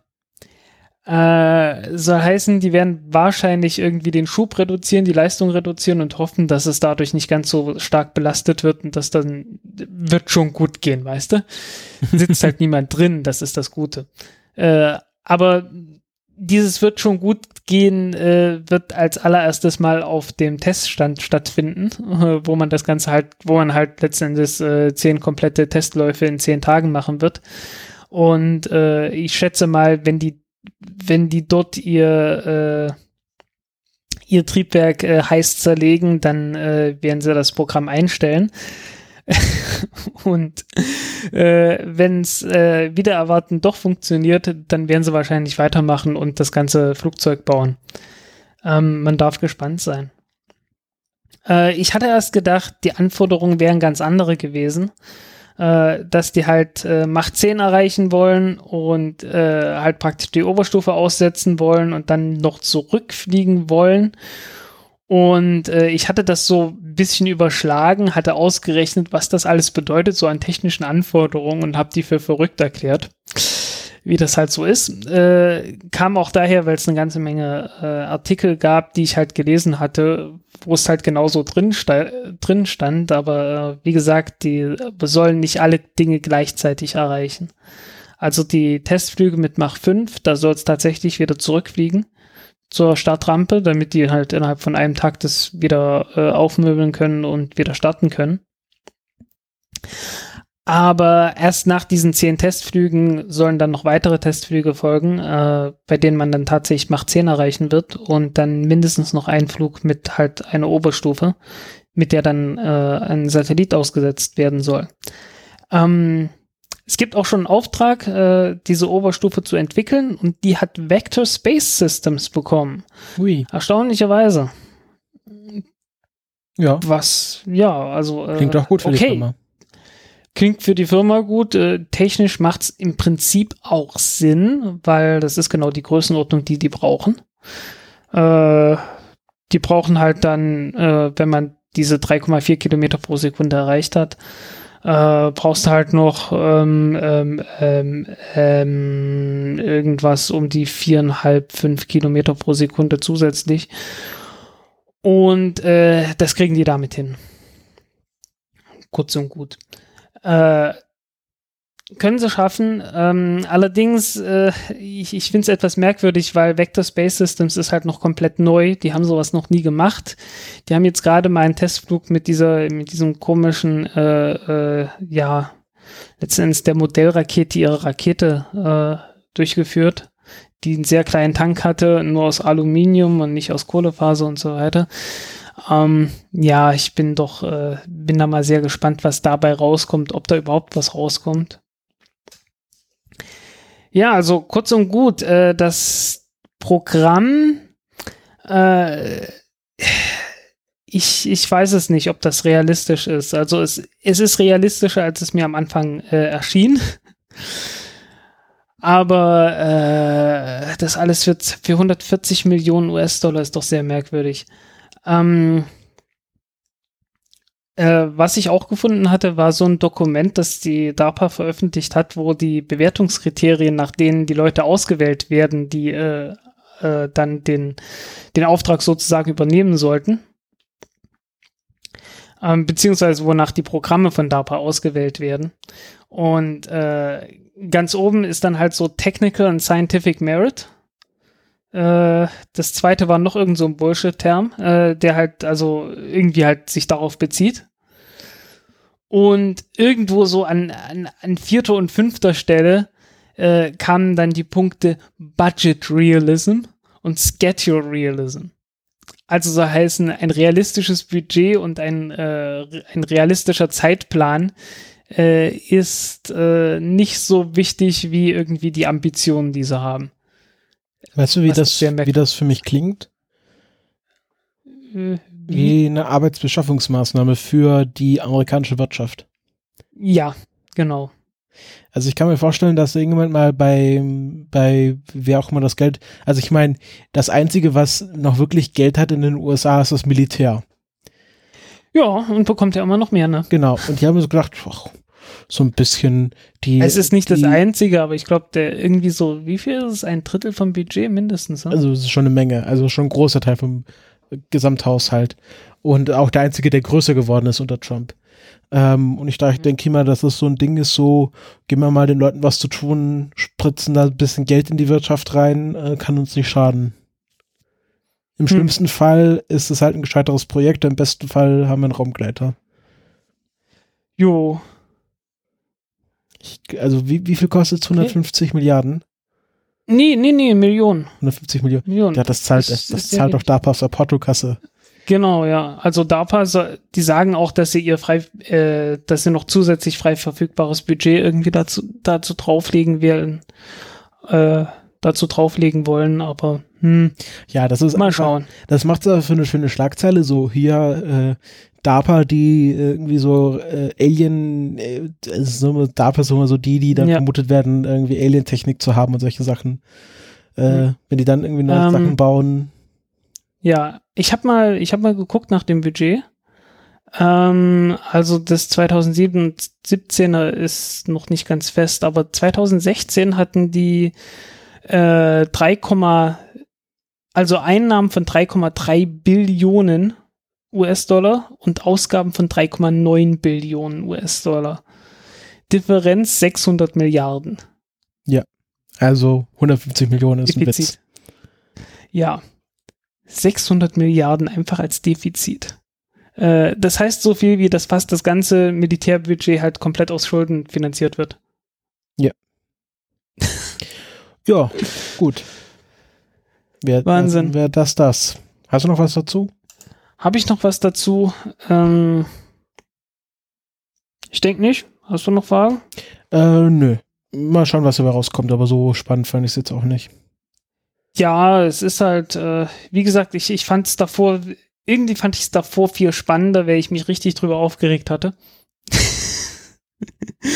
ähm, ich meine, im Prinzip ist es möglich, halt so ein äh, so einen Raumgleiter zu bauen, der halt Macht 10 erreichen kann, umdrehen kann, äh, äh, Triebwerk nochmal neu zünden und äh, dann zurückfliegen. Aber das ist dann halt echt so am, am absoluten Rande aller Möglichkeiten. Aber ja, Ja, ja, irgendwie, es ist halt, es ist, es hat mich eine Weile lang irgendwie begeistert, das auszurechnen. Und äh, ich habe halt total für verrückt gehalten, äh, das mit so einem Budget machen zu wollen, weil das, ja, egal.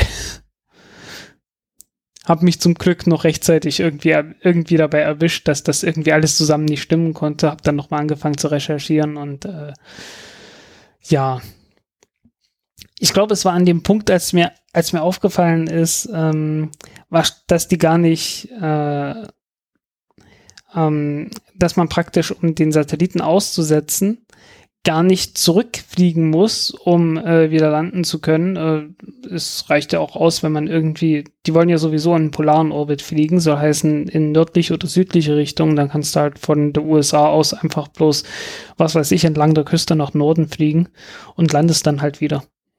Mm, Und irgendwie so, das war der erste Gedanke und äh, das war dann so die, das erste Stück, was dann so in dem Kartenhaus von meiner Vorstellung, wie das Ding aussehen würde, äh, gefehlt hat und dann brach das alles zusammen und dann habe ich nochmal komplett neu recherchiert und äh, ja. Ja, sowas passiert. ähm, wollen wir weiter zur richtigen Raumfahrt. Zur richtigen Raumfahrt ähm, können wir noch machen, ja? Also die Raumfahrt, die wirklich passiert ist und wissenschaftliche Ergebnisse hervorgebracht hat. Nämlich Juno. Hatten wir ja schon mal drüber geredet, als es darum ging, dass da ein Ventil geklemmt hat und man jetzt doch in einem sichereren Orbit bleibt, der nicht so viele Orbits äh, in sich birgt, aber dafür auch nicht so verstrahlt ist. Ja, Du, du, erinnerst, du erinnerst dich? ja natürlich. Und äh, Juno hat jetzt die ersten zwei äh, Paper abgeworfen, sozusagen. Ähm, äh, wurden veröffentlicht im Science-Magazin, heißt äh, einfach nur Science. Ich denke schon, dass Das heißt Science. Ja. Genau, also es gibt Science, es gibt Nature. Ist das gleiche Verlag? Nee, oder? Nee, die sind unterschiedlich. Das sind irgendwie zwei Konkurrenten. Sind auch beide ähnlich äh, Boulevardesk. Ja. Ähm, Also ist, ich, ich nenne es ja immer das Wissenschaftsboulevard. Ja. ähm, ich, ich fand das jetzt nicht so schlimm. Also die zwei Papers sind auch öffentlich zugänglich, sind äh, Open Access sozusagen. Ähm, Ja, es wird halt, es wird halt sehr auf, äh, äh, auf, auf Öffentlichkeitswirksamkeit äh, gesetzt. Das heißt nicht immer, dass alles, das heißt nicht, dass alles, was da drin falsch ist. Äh, aber es, es geht halt immer so um, um äh, ja, halt, halt auf Öffentlichkeitswirksam, halt Boulevardesk halt, ne? Ja. Aber für mich ist das genau das Richtige, weil ich habe mich mal daran versucht, so ein Paper zu lesen, ohne dass ich irgendwelche Grundausbildung im Bereich von Astrophysik habe. Oder generell Physik. Ich habe Physik in der 10. abgewählt, äh, was ich jetzt immer noch bereue. Ähm, wo, ja, gut, ich musste mich entscheiden. Ich hätte entweder, ich hätte, das ist auch irgendwie komisch. Man muss äh, im Gymnasium, kann man ja nur zwei äh, Wissenschaftsfächer haben. Bio, Chemie und Physik und man muss sich für zwei davon entscheiden. Und dann habe Ja. ich halt Bio und Chemie behalten und Physik abgewählt, obwohl ich jetzt, Ich hatte, was habe ich denn gemacht? Ich habe Bio abgewählt, glaube ich. ja, das hätte ich eigentlich im Nachhinein auch machen sollen, weil Bio brauche ich am wenigsten in, in diesem Raumfahrtsdings. Ja, komm. Ja. Aber gut, ich habe jetzt auch nicht so viel Ahnung von Chemie. Also, Nicht für den Podcast, sondern für das Leben lernen wir. mh, ich glaube, der Spruch war ursprünglich mal andersrum. Also, wirklich, ist, glaube ich, hieß mal tatsächlich, es war so, so ein Römer, der meinte dann, ah, ich muss aber recherchieren. Auf jeden Fall zurück zu den Papern. Ähm, es gibt ein Paper, das heißt, ähm, genau, der, der initiale ähm, äh, Pol zu Pol-Überflug von Juno über äh, Jupiter. Und ähm, was ja das Ziel, eines einer der Ziele von äh, Juno ist, ist ähm, diese Wolkenformation ein bisschen besser zu erforschen. Ähm, weil es gibt ja also diese Wolken, äh, ich weiß nicht, ob du das wusstest, die bestehen ja größtenteils aus äh, Ammoniak, Jo. ähm, ein bisschen Wasser reingemischt. Und Ja, das ganze Ding besteht ja im Wesentlichen aus sehr viel Wasserstoff und äh, alles, was dann an, an größeren Atomen dazukommt, naja, das bilden dann halt diverse Gase. Ja. Wie halt Ammoniak, wie Wasser und sowas. Genau. Und äh, man ist ursprünglich davon ausgegangen, dass unter dieser Wolkendecke das Ammoniak relativ homogen gleichmäßig verteilt ist. Hat sich aber herausgestellt, ist nicht, ist nicht so, sondern diese Wolken, die bilden äh, riesengroße Hadley ähm, Zellen, also Zellen im Sinne von Wolkenformationen nennt man ja auch Zellen. Und ähm, eine Hadley-Zelle, das gibt's auf der Erde in äh, natürlich kleinerem Maßstab, weil die Erde Ich auch ein glaub- kleinerer Planet ist. Sind das nicht die, die riesengroßen Dinger, die halt vom, äh, vom Äquator aus, wo, wo am Äquator äh, praktisch die Luft aufsteigt und nach Norden und nach Süden abfließt Richtung Pole, Genau. Wodurch dann auch die Sahara entsteht und sowas? Genau, also das sind, äh, es gibt hier auf der Wikipedia-Eintrag zu Hadley-Zellen. Passatwinde und so. Genau, es gibt halt einen vom, vom, vom Äquator zu den Wendekreisen. Ähm, also es sind ziemlich so äh, Äquator-Wendekreis, Wendekreis, Polarkreis und Polarkreis und Pol. Äh, Genau. Ist immer so eine Hadley-Zelle und dann gibt's halt die, dadurch entstehen halt äh, die Passatwinde und äh, die Westwindzone. Also alles, was man so in Geografie mal gelernt hat. Also ich hatte sehr viel Ge Me Meteorologie in Geografie. Du vielleicht auch? Hm. Geografie war eins meiner Prüfungsfächer. Genau. Äh, und die, genau, die Hadley-Zelle, das ist halt die vom, vom Äquator zum, äh, zum Wendekreis. Und ähm, genau, also Ja, steckt halt sowas Luft, gibt's natürlich auch auf dem, sowas gibt's natürlich auch auf dem Jupiter. genau, Und jeder, Zwar- der ein Teleskop hat, der kann sich das angucken. genau. Wesentlich größer, ähm, ist klar, größere Planet, größere Hadley-Zellen, aber ähm, also so eine Hadley-Zelle ist vielleicht so groß wie die ganze Erde. Und auch so tief. Also die sind auch, auch, auch also diese Hadley-Zellen auf der Erde sind halt relativ flach im Vergleich zu diesen riesen Hadley-Zellen auf äh, Jupiter. Und dass es die gibt oder dass sie so funktionieren, das ist jetzt quasi ein Ergebnis der Juno-Mission. Ähm, wie man das gemacht hat, ist auch ganz interessant. Ähm, äh, Ammoniak und Wasserstoff ähm, haben, ähm, halten ja Mikrowellenstrahlung auf. Also es gibt ja eine gewisse, ähm, ja, also umso mehr Ammoniak oder Wasserstoff in, in, dieser, in diesen Wolken ist, umso weniger Mikrowellenstrahlung wird durchgelassen. Äh, du meinst Wasser. Genau, Wasser Wasser. nicht, Wa- genau, H Wasserdampf. H2O. Wasserdampf. Ja, genau. Ähm, und ähm, man hat Das also, ist ja, das ist ja der Witz, wie so eine, wie so eine äh, Mikrowelle funktioniert, ne? Die, das Wasser da drin absorbiert halt die Mikrowellen. genau, und fängt dann an, die, die Atome fangen sich dann an, schneller zu bewegen. Genau. Genau. Wobei Ähm, Fett auch ganz gut ist. Und äh, man hat einfach jetzt äh, quasi die zurückgeworfene äh, Mikrowellenstrahlung von Jupiter gemessen und hat halt gemerkt, dass ähm, bei diesen, bei diesen Hadley-Zellen halt weniger äh, Wasser, äh, weniger Mikrowellenstrahlung zurückkommt als bei den anderen. Und ähm, genau, hat dann auch quasi die, die Farbtemperatur, also diese, diese Strahlungstemperatur gemessen im Sinne von äh, der Planck'schen Schwarzkörperstrahlung. Ist auch Ja. immer ein schöner, interessanter Wikipedia-Artikel, den man sich zu Gemüte führen kann. Ja, Genau, und hat halt äh, gesehen, dass ähm, die Ammon das Ammoniak äh, recht unregelmäßig ähm, verteilt ist auf Jupiter. Und das würde ich jetzt gerne mal so exemplarisch halt einfach rausstellen als ein Ergebnis, auch weil ich die anderen nicht verstanden habe. Also es ging mir dann doch zu weit. Also das mit diesen, mit diesen Hadley-Zellen, das habe ich nur verstanden, aber der Rest, äh, es geht dann noch um das Magnetfeld von Jupiter äh, und, und äh, die Wärme-Hotspots, also Wärmeansammlungen. das habe ich dann nicht mehr ganz verstanden, weil es dann sehr viel um ähm, ähm, Dipol-Feldstrahlung geht und äh, solche Sachen und das war mir dann doch ein bisschen zu hoch. ja, ich werde es mir mal. Irgendwann lese ich es mir vielleicht noch durch, aber ich habe äh, selber jetzt eine ganze Reihe von Papern gehabt, die mir zu hoch waren. Ja. äh, über Quantenmechanik und so Spaß. Also ja, äh, mit denen habe ich leider ziemlich viel zu arbeiten. Ähm, genau, und es gibt auch noch ein zweites Paper, was noch ein bisschen stärker auf die Magnetfelder von Jupiter eingeht. Aber ich finde das mal ganz interessant. Und diese Paper, die lassen, also das ist, das ist kein Latein, was sie da schreiben. Die schreiben in englischer Sprache und verwenden auch englische oder verwenden auch Wörter, die man auch so generell kennt. Ja. Man muss halt dann anfangen zu recherchieren. Also ich wusste nicht auf Anhieb, was Schwarzkörperstrahlung ist. Ich hatte den Begriff natürlich schon mal gehört, aber konnte mir nichts darunter vorstellen. Ja. Und dann liest Ähm. man sich das nochmal durch und dann versteht man das auch so grob, dass man es wiedergeben kann. Okay, und an der Stelle sollten wir vielleicht mal gestehen, äh, dass wir jetzt während der Aufnahme den ersten Teil dieser Sendung noch nicht gemacht haben, äh, weil äh, irgendwie habe ich das nicht ordentlich hingekriegt, das zu erklären. Aber wir werden auf jeden Fall dort auch schon die Schwarzkörperstrahlung erklärt Ah, okay. haben. Gut. Äh, ja, also, sorry, das hat heute nicht geklappt. Das wird dann später von euch völlig unbemerkt eingeschnitten worden sein.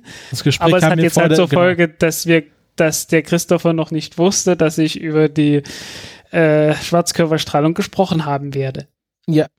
Ähm, also, wie gesagt, das Gespräch hatten, haben wir vor der Sendung aufgezeichnet oder das Gespräch haben wir nach der Sendung sozusagen aufgezeichnet. Genau. Ähm, ja. Äh, das war mein Teil zu Juno. Die Paper sind auch öffentlich zugänglich, wenn es jetzt Leute gibt, die sich damit besser auskennen. Die haben wahrscheinlich das schon alle gelesen und verstanden. Die können es mir vielleicht nochmal erklären. Ähm, aber ich finde es immer schön, dass, dass, dass man da auch so, also es ist ja so, okay, man erfährt, wenn die Sonne dort angekommen ist, wenn die, äh, also entweder man erfährt, wenn sie da ist, wenn sie, äh, wenn sie fertig ist, also wenn sie dann entsorgt wird und man erfährt, wenn sie kaputt geht, aber man erfährt halt weniger was, wenn sie halt wirklich funktioniert. Da muss man halt wirklich drauf achten, wann die Paper pu- Ja. publiziert werden. Weil wenn die Sonne Ja. einfach funktioniert, dann ist das halt kein Nachrichtenwert in sich. Ja, und es ist halt, du hast natürlich auch das Phänomen äh, von den Mars-Rovern. Also ich Genau. meine, Opportunity fährt jetzt, wir haben jetzt das Jahr 2017, gelandet sind die 2003. Ja, und fährt halt immer noch Opportunity. Fährt immer noch weiter nach 14 Jahren. Das ist schon der Wahnsinn. Also noch so auf, auf, dem, auf dem letzten Atemzug, aber fährt. Ja, also wenn sie noch ein paar Jahre durchhält, dann fährt die äh, mehr als halb so lang auf dem äh, auf dem Mars, wie ich lebe. Ja. Also es ist schon, das Also ist schon mal, äh, Opportunity hat schon, hat schon Marathon-Distanz hinter sich. ja, was natürlich nach 14 Jahren auch nicht der Für so einen Mars Rover ist das schon eine ganz gute Für einen Leistung. Mars Rover ist es echt nicht schlecht. Wie viel hat äh, Curiosity? So sechs Kilometer, oder? Ich weiß es nicht, habe das nicht verfolgt. Ja. Also, mh, das war's zu Juno. Jetzt haben wir noch ein paar kleinere Meldungen. Äh, da hast du was reingeschrieben zu unserem Freund, äh, dem Marschen.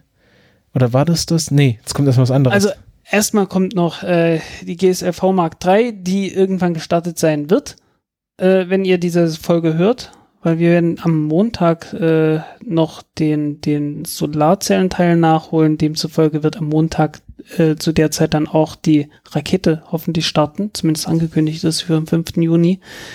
Ähm, also hat ja lange gebraucht, bis die mal einen, Starttermin festgemacht haben. Und äh, ja, GSLV Mark III wird halt die erste große indische Rakete sein. Und zum Anlass dessen wird, werden wir in der nächsten Ausgabe von unserem schönen Podcast äh, die indische Raumfahrt mal vorstellen mit der gesamten Vergangenheit, wie es dazu gekommen ist, dass äh, Inder Raketen bauen äh, und wieso da Teile drin verbaut sind, äh, die uns sehr bekannt vorkommen. Ja. Ja. Ähm, genau, GSLV Mark 3 wird auch nochmal in der Raketen, okay, Raketenversage lohnt sich auch nicht mehr, aber genau, einfach Genau. dran denken. Vielleicht Ähm, sich nochmal die Videoaufzeichnung davon anschauen.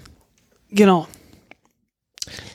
Dann ähm, Lunar Probe Hits beim Micro Metroid, also eine äh, Mondsonde. Ich, welche war das genau?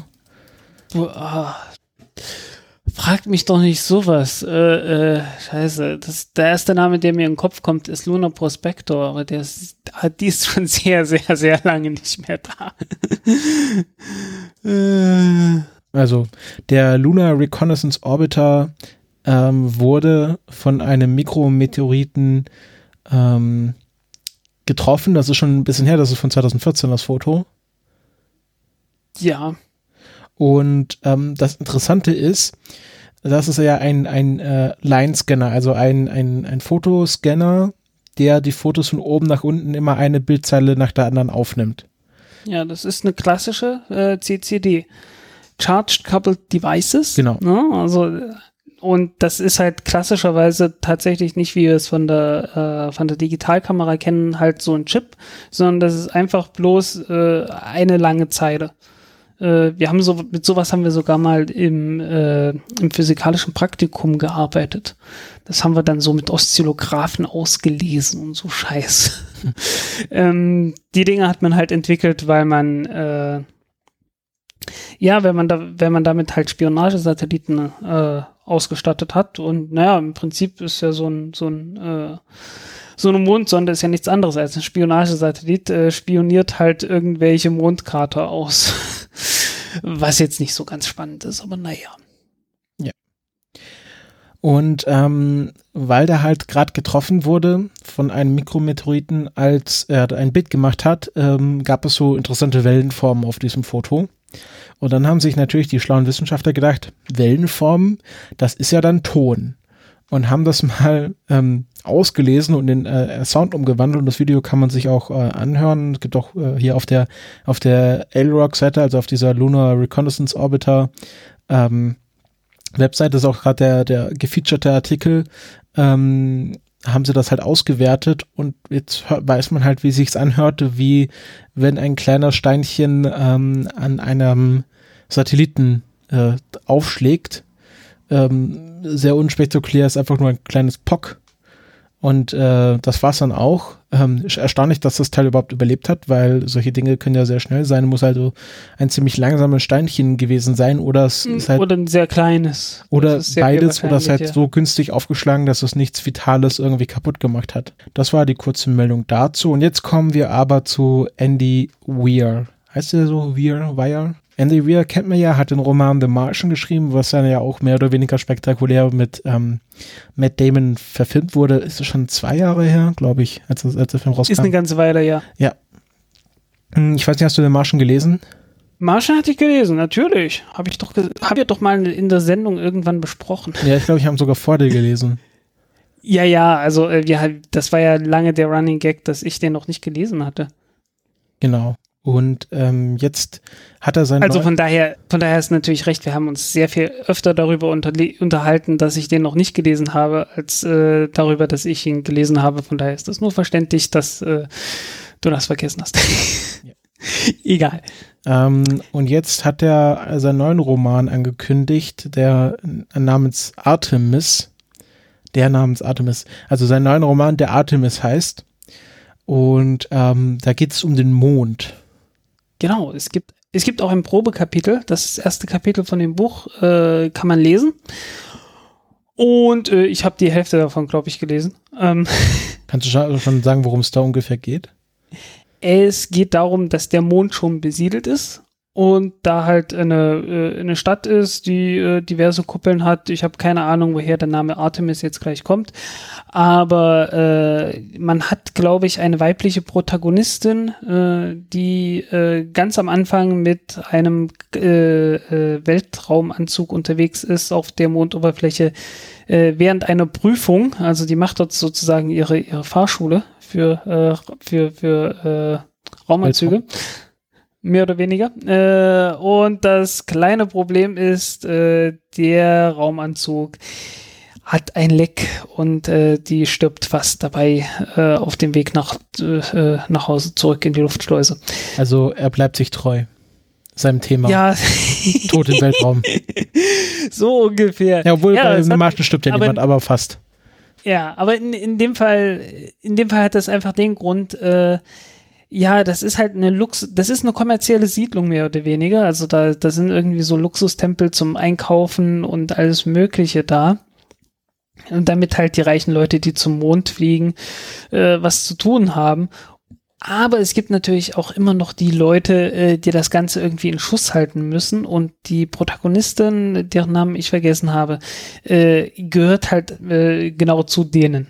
Also die ist irgend so, so ein Wasserträger, die Zeugs von A nach B bringt äh, in den, in den, äh, ja, in dieser Siedlung und äh, hat entsprechend relativ wenig Geld und hat äh, musste etwas sparen beim Kauf des äh, des Raumanzuges und äh, hat wohl einen erwischt, der äh, etwas materialmüde war und deswegen so ein Leck bekommen hat. Äh, ist ein sehr ansprechender Auftakt, würde ich sagen. Und äh, wer sich dafür interessiert, äh, lest das Probekapitel einfach mal. Äh, vorbestellen kann man das Ding schon heute, aber im November kommt es erst raus. Ja, äh, also ist jetzt kein Aufruf, das Ding zu kaufen, das ist einfach nur ein Hinweis. Genau. Wir kriegen dafür kein Geld und nix. Ich glaube, Andy Weir braucht auch kein, keine Werbung mehr für seine Bücher. Ah, naja, äh, Andy Weir nicht, aber der Publisher braucht die. Von Weil die wollen ja alle nach, ja, die wollen ja nach Möglichkeit alle irgendwie bei der New York Times Bestsellerliste ganz oben sein. Ja. Und so. Und da geht's halt darum, dass man Vorbestellungen macht und äh, umso mehr Vorbestellungen da sind, umso mehr Bücher werden dann in der ersten Woche verkauft. Und da die Bestsellerlisten natürlich danach geht, wie viel in einer Woche äh, verkauft wird. Hm. Ja, ja. Das ist das übrigens, was der Mike Duncan gerade macht mit diesem äh, Buch über die römische Geschichte. Mhm. Der sagt halt auch, ja, äh, äh, bitte nach Möglichkeit vorbestellen, weil das wäre irgendwie hilfreich dann auch für das nächste Buchprojekt. ja. Tja. Dann äh, noch ein weiteres Buchthema. Wir haben es heute mit den Buchthemen. Das ist auch von dir. Ja, äh, das habe ich noch, noch nicht mal richtig durchgelesen. Äh, wäre mal äh, äh, also es, es gibt ein Buch von Werner von Braun, niemand geringerem, von 1949, Projekt Mars, A Technical Tale by Dr. Werner von Braun. Und äh, ja, da gibt's dann halt auf dem Mars gibt's dann offensichtlich auch äh, eine, eine Regierung und äh, in in dieser Regierung gibt es zehn Leute und der Anführer dieser Leute äh, wird gewählt äh, von allen Leuten, ist dann für fünf Jahre halt so der, der Obermacho von den zehn und äh, hat, trägt dann den Titel Elon. Hm. Ja. Kennen wir gar nicht. Ich habe gerade ich hab nachgeschaut, woher das, äh, der Name Elon kommt äh, kommt aus dem äh, Hebräischen, ist ein jüdischer Vorname. Lustig, dass den Werner von Braun verwendet, der alte Nazi. Ähm, naja, äh, es, es ist ja nicht, ist ja nichts Neues. Also der war ja nicht wirklich so, der wäre mehr so opportunistischer Nazi. Ne? Ja. Dem ging es ja bloß darum, dass er Raketen bauen und die starten kann. Ja. Genau. Bedeutet, und der Rest not my department, ne? Genau. Elon bedeutet auf Hebräisch äh, Baum oder Eichen, äh, Eiche. Also Oak Tree. Okay. Gibt es auch als Abwandlung für Alon, Elon, Elon, Elan oder Elan oder Elon. Also verschiedene Versionen. Also wenn man Elan hat, dann, dann hat das was mit dem Eichenbaum zu. Egal. genau. So. Ähm, ja, was haben wir noch? Äh, betrachtet Enroll 76, die ISS, was ist denn das? Äh, Enro 76, das ist dieser Spionagesatellit, den die Falcon 9 vor kurzem gestartet hat. ja. Ähm, wo ja nichts bekannt gegeben wurde, was für ein Orbit äh, das Ding fliegt. Und das wurde natürlich inzwischen, äh, inzwischen wurde der Satellit äh, entdeckt und man hat sich den Orbit angeschaut und der kommt verblüffend nah an die ISS heran. Ähm, und es kann sein, dass der dafür gedacht ist, unter anderem äh, das Docking-Manöver äh, vom ersten Dragon 2 mit der ISS oder nee, vom, vom nächsten Dragon-Transporter, glaube ich, mit der ISS äh, zu filmen. Warum? Für wen? Keine Ahnung. Das werden sie dann nicht veröffentlichen, wenn das ein ja, keine Ahnung. Ist. Also ähm, der, der Punkt ist nur, die Chinesen machen das gleich, die Russen haben sowas auch schon gemacht. Ja, aber ähm, die machen dann nicht so eine Geheimniskrämerei draus. Doch, teilweise schon. Okay. Also die machen das dann halt nicht nur mit, äh, mit Raumstationen, sondern auch mit irgendwelchen Trümmerteilen oder mit äh, ihren eigenen äh, Satelliten oder sonst irgendwas. Also, ähm, ja, keine Ahnung, es ist halt so Spekulation. Ich fand es einfach bloß mal interessant. Kann man sich mal durchlesen, was da geschrieben wurde dazu. In jedem Fall, man kann ja, man kann ja hoffen, vielleicht kriegt man, vielleicht kriegt man die Bilder ja doch noch zu sehen, wenn sie gut aussehen. Ja, wenn sie gut aussehen. Fände ich nicht schlecht.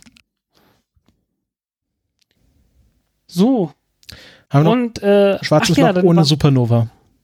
Genau, äh, hat man beobachtet. Also ähm, offensichtlich gibt es die Möglichkeit, äh, dass ein Stern äh, zum schwarzen Loch wird, ohne dass da eine Supernova dabei entsteht. Also Supernova ist ja so eine riesengroße Explosion. Äh, äh, es gibt so einen tollen XKCD-Comic. Ähm, da vergleicht er eine, Wasserstoff eine Wasserstoffbombe, die explodiert, wenn man sie an ihr, so ans, ans Auge drückt. Ne? Also stell dir vor, du drückst eine, eine Wasserstoffbombe direkt auf dein Auge und zündest die. Das ist hell, okay? Das ist ja. richtig hell. So, und jetzt stell dir vor, du beobachtest eine Supernova äh, aus einer Entfernung, wie die Erde von der Sonne aus ist. Okay? Ja. Die Supernova ist eine Milliarde Mal so hell. Okay. eine Milliarde Mal so hell wie eine Wasserstoffbombe, äh, die man direkt ans Auge drückt. Naja, man, also so Supernova werden ja auch, weil irgendwie gerade der ähm, auf Distanz ähm, Lars hat ja auch mhm. irgendwie kurz so von neulich drüber geschrieben, wie so ein Amateurastronom eine Supernova entdeckt hat. Ja, passiert ab und zu, ja. ja. Und wie entstehen die schwarzen Löcher jetzt ohne Supernovae? Äh, einfach nur mit weniger, mit weniger Radau. Ah, okay, äh, also. also wird ein bisschen heller, aber nicht viel. Äh, also so eine Supernova entsteht natürlich nur, wenn du einen riesengroßen Stern hast, der sehr, sehr hell ist und dann, die sind so hell, dass man die tatsächlich auch beobachten kann, wenn sie in, also als einzelne Sterne beobachten kann, wenn sie in einer ziemlich weit entfernten Galaxie sind. Von daher kann man sich dann einzelne solche Sterne rauspicken und äh, ja, wenn man halt so ein Vorher-Nachher-Foto hat, ne, dann kann man sagen, okay, dieser Stern war es, der jetzt so Supernova geworden ist. Und äh, in dem Fall war es wohl so, dass der zwischendurch halt ist irgendwie ein bisschen heller geworden als sonst, aber halt nicht im Ansatz so viel heller wie, wie eine normale Supernova äh, geworden wäre und dann ist einfach ganz schnell verschwunden. Also ohne viel, ohne viel Aufhebens ist das Ding einfach zum schwarzen Loch geworden. Erstaunlich. Ja, erstaunlich. Sehr erstaunlich. erstaunlich. Interessant. Wusste ich nicht, dass so ist, aber äh, es gab wohl, es gab wohl die Vermutung schon zuvor, weil man, ähm, wenn man ja weiß, wie viele äh, schwere Sterne es in den meisten Galaxien so gibt. Und man weiß, was für eine Lebensdauer diese schweren Sterne haben. Die sind nämlich ziemlich kurz. Und äh, dann kann man so irgendwie so ein bisschen Statistik betreiben, wie viele Supernovae man eigentlich beobachten müsste, äh, und es sind weniger als das. Folglich äh, ist man halt drauf gekommen, naja, es muss wohl auch irgendwie so einen Kollaps von einem Stern geben, der ohne eine richtig große Supernova abgeht. Und das hat man jetzt wohl beobachtet zum ersten Mal. Ja, sehr interessant. Ähm, ich bin jetzt auch gerade irgendwie durch. Entschuldigung. Irgendwie. Ja. Halt nicht, nicht unser Tag. Nee, gar nicht. Wollen wir noch jetzt kurz Raketenversage machen und dann. Jupp, dann verabschieden wir uns. Genau.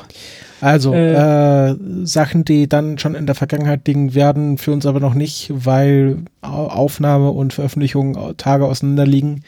Äh, gleich in ein paar, in einer Stunde, es ist nämlich äh, kurz nach elf, nicht kurz vor Mitternacht, habe ich nochmal nachgeschaut, startet Ah. ähm, oder wird vielleicht eine Falcon 9 mit dem SpaceX äh, Dragon Frachter 11 starten.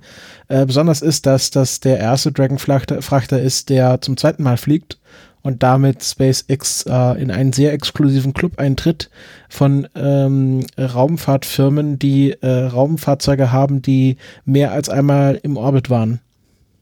Ja, sehr exklusiv, nämlich äh, die einzigen.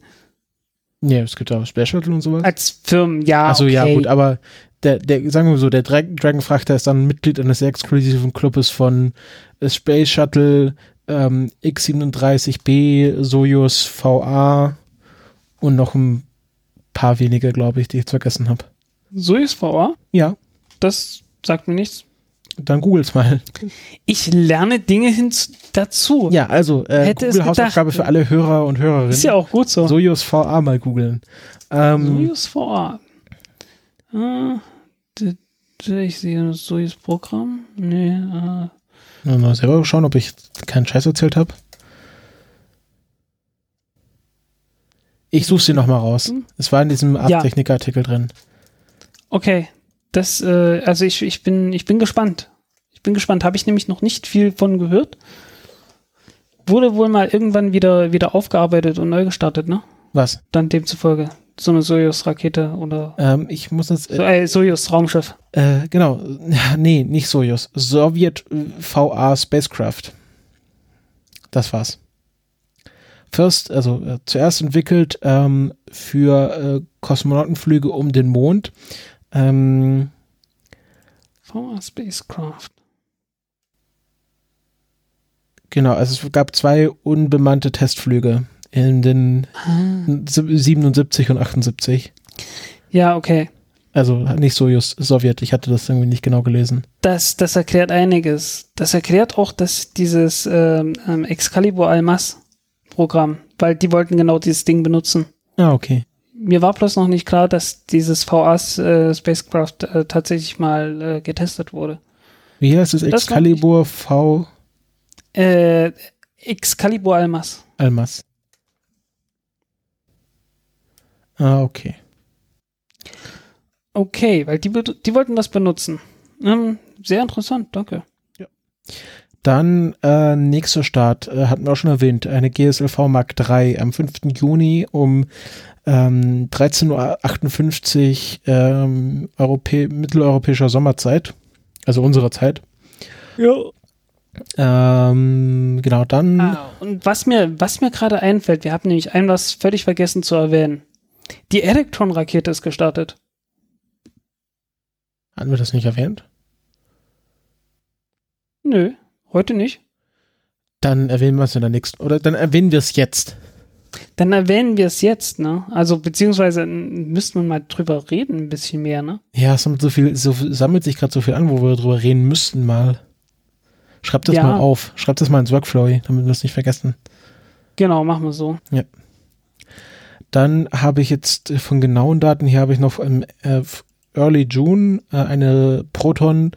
Oh, eine Proton. Ist, das die erste nach dem, nach dem Moratorium? Ja, ich denke doch. Mit dem Echo Star 21. Aber alles noch, äh, noch äh, in den Sternen sozusagen. Ähm, schon sehr oft verschoben. Also, oh Gott, die Versch Verschiebungsliste ist fast so lang wie der Artikel selber. Ja, ja. Nee, also äh, die, die Proton-Rakete, das war ja doch gut dadurch, dass man jetzt versucht, tatsächlich mal die Fehler, die man da gemacht hat, auszumerzen, äh, verschiebt sich dann halt einiges. Dann 14. Juni eine Soyuz mit dem Progress-Frachter 67P äh, zur ISS. Ähm, Frachtlieferung für die internationale Raumstation.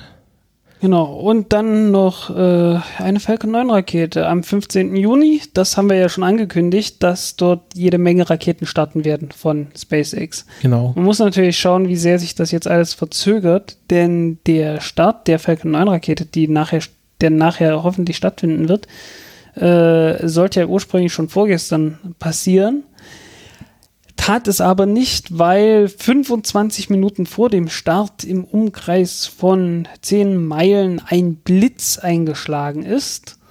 Und es gibt die Regel, dass im Umkreis von 10 Meilen in, der, in den letzten 30 Minuten vor dem Start keine Blitze mehr einzuschlagen haben. Wieso hat doch, dann, hat doch der Saturn 5 auch nicht geschadet? Einfach ja. Tour Aux. Tja, aber äh, das war der Grund. Also wer das nicht weiß, warum dann, bei einer Apollo-Mission ist mal auch ein Blitz in die Rakete während des Flugs eingeschlagen. Ja, ist die schnellster Blitzableiter der Welt. Ist die Elektronik kurz ausgefallen und dann äh, gab es halt diesen obs obskuren SE, SE, SE, SCE zu AUX Schalter, den nur ein, äh, einer Flight, ein Flight Controller im, im Mission Control kannte. Und äh, wenn man den umgestellt hat, dann hat alles wieder funktioniert auf magische Weise. Deswegen ist das so ein Running Gag, wenn man ähm, so sagen will, War einfach ruhig bleiben, einfach SE to AUX. Jo. War das nicht sowas wie äh, Apollo 15? Ja, sowas mhm. was. Jo. Ähm, was haben wir noch? Keine genauen, ja gut, das alles ist alles noch, äh, glaube der nächste Start. Der Rest ist in der Schwebe. Genau, mhm. ich glaube der nächste feste Termin ist auch Falcon 9 am 25. Juni, aber da sind wir ja schon wieder. Jo. Genau. Gut, das war's von dieser Sendung. Wenn euch äh, dieses Programm hier gefallen hat, dann erzählt es euren Freunden und Freundinnen. Ähm, verbreitet die frohe Kunde, unterstützt uns auf Patreon, schickt uns Geld über PayPal, schreibt vor allem Kommentare äh, oder gibt Feedback auf Twitter, ähm, wie ihr die Sachen hier ja. findet, ob ihr irgendwas äh, noch wissen wollt, was wir vergessen haben. Und ansonsten gehabt euch wohl und äh, Habt, ja. habt schöne Pfingst, Pfingsttage oder wer, ich werdet schöne Pfingsttage gehabt haben werden. Genau. Tschüss. Ciao.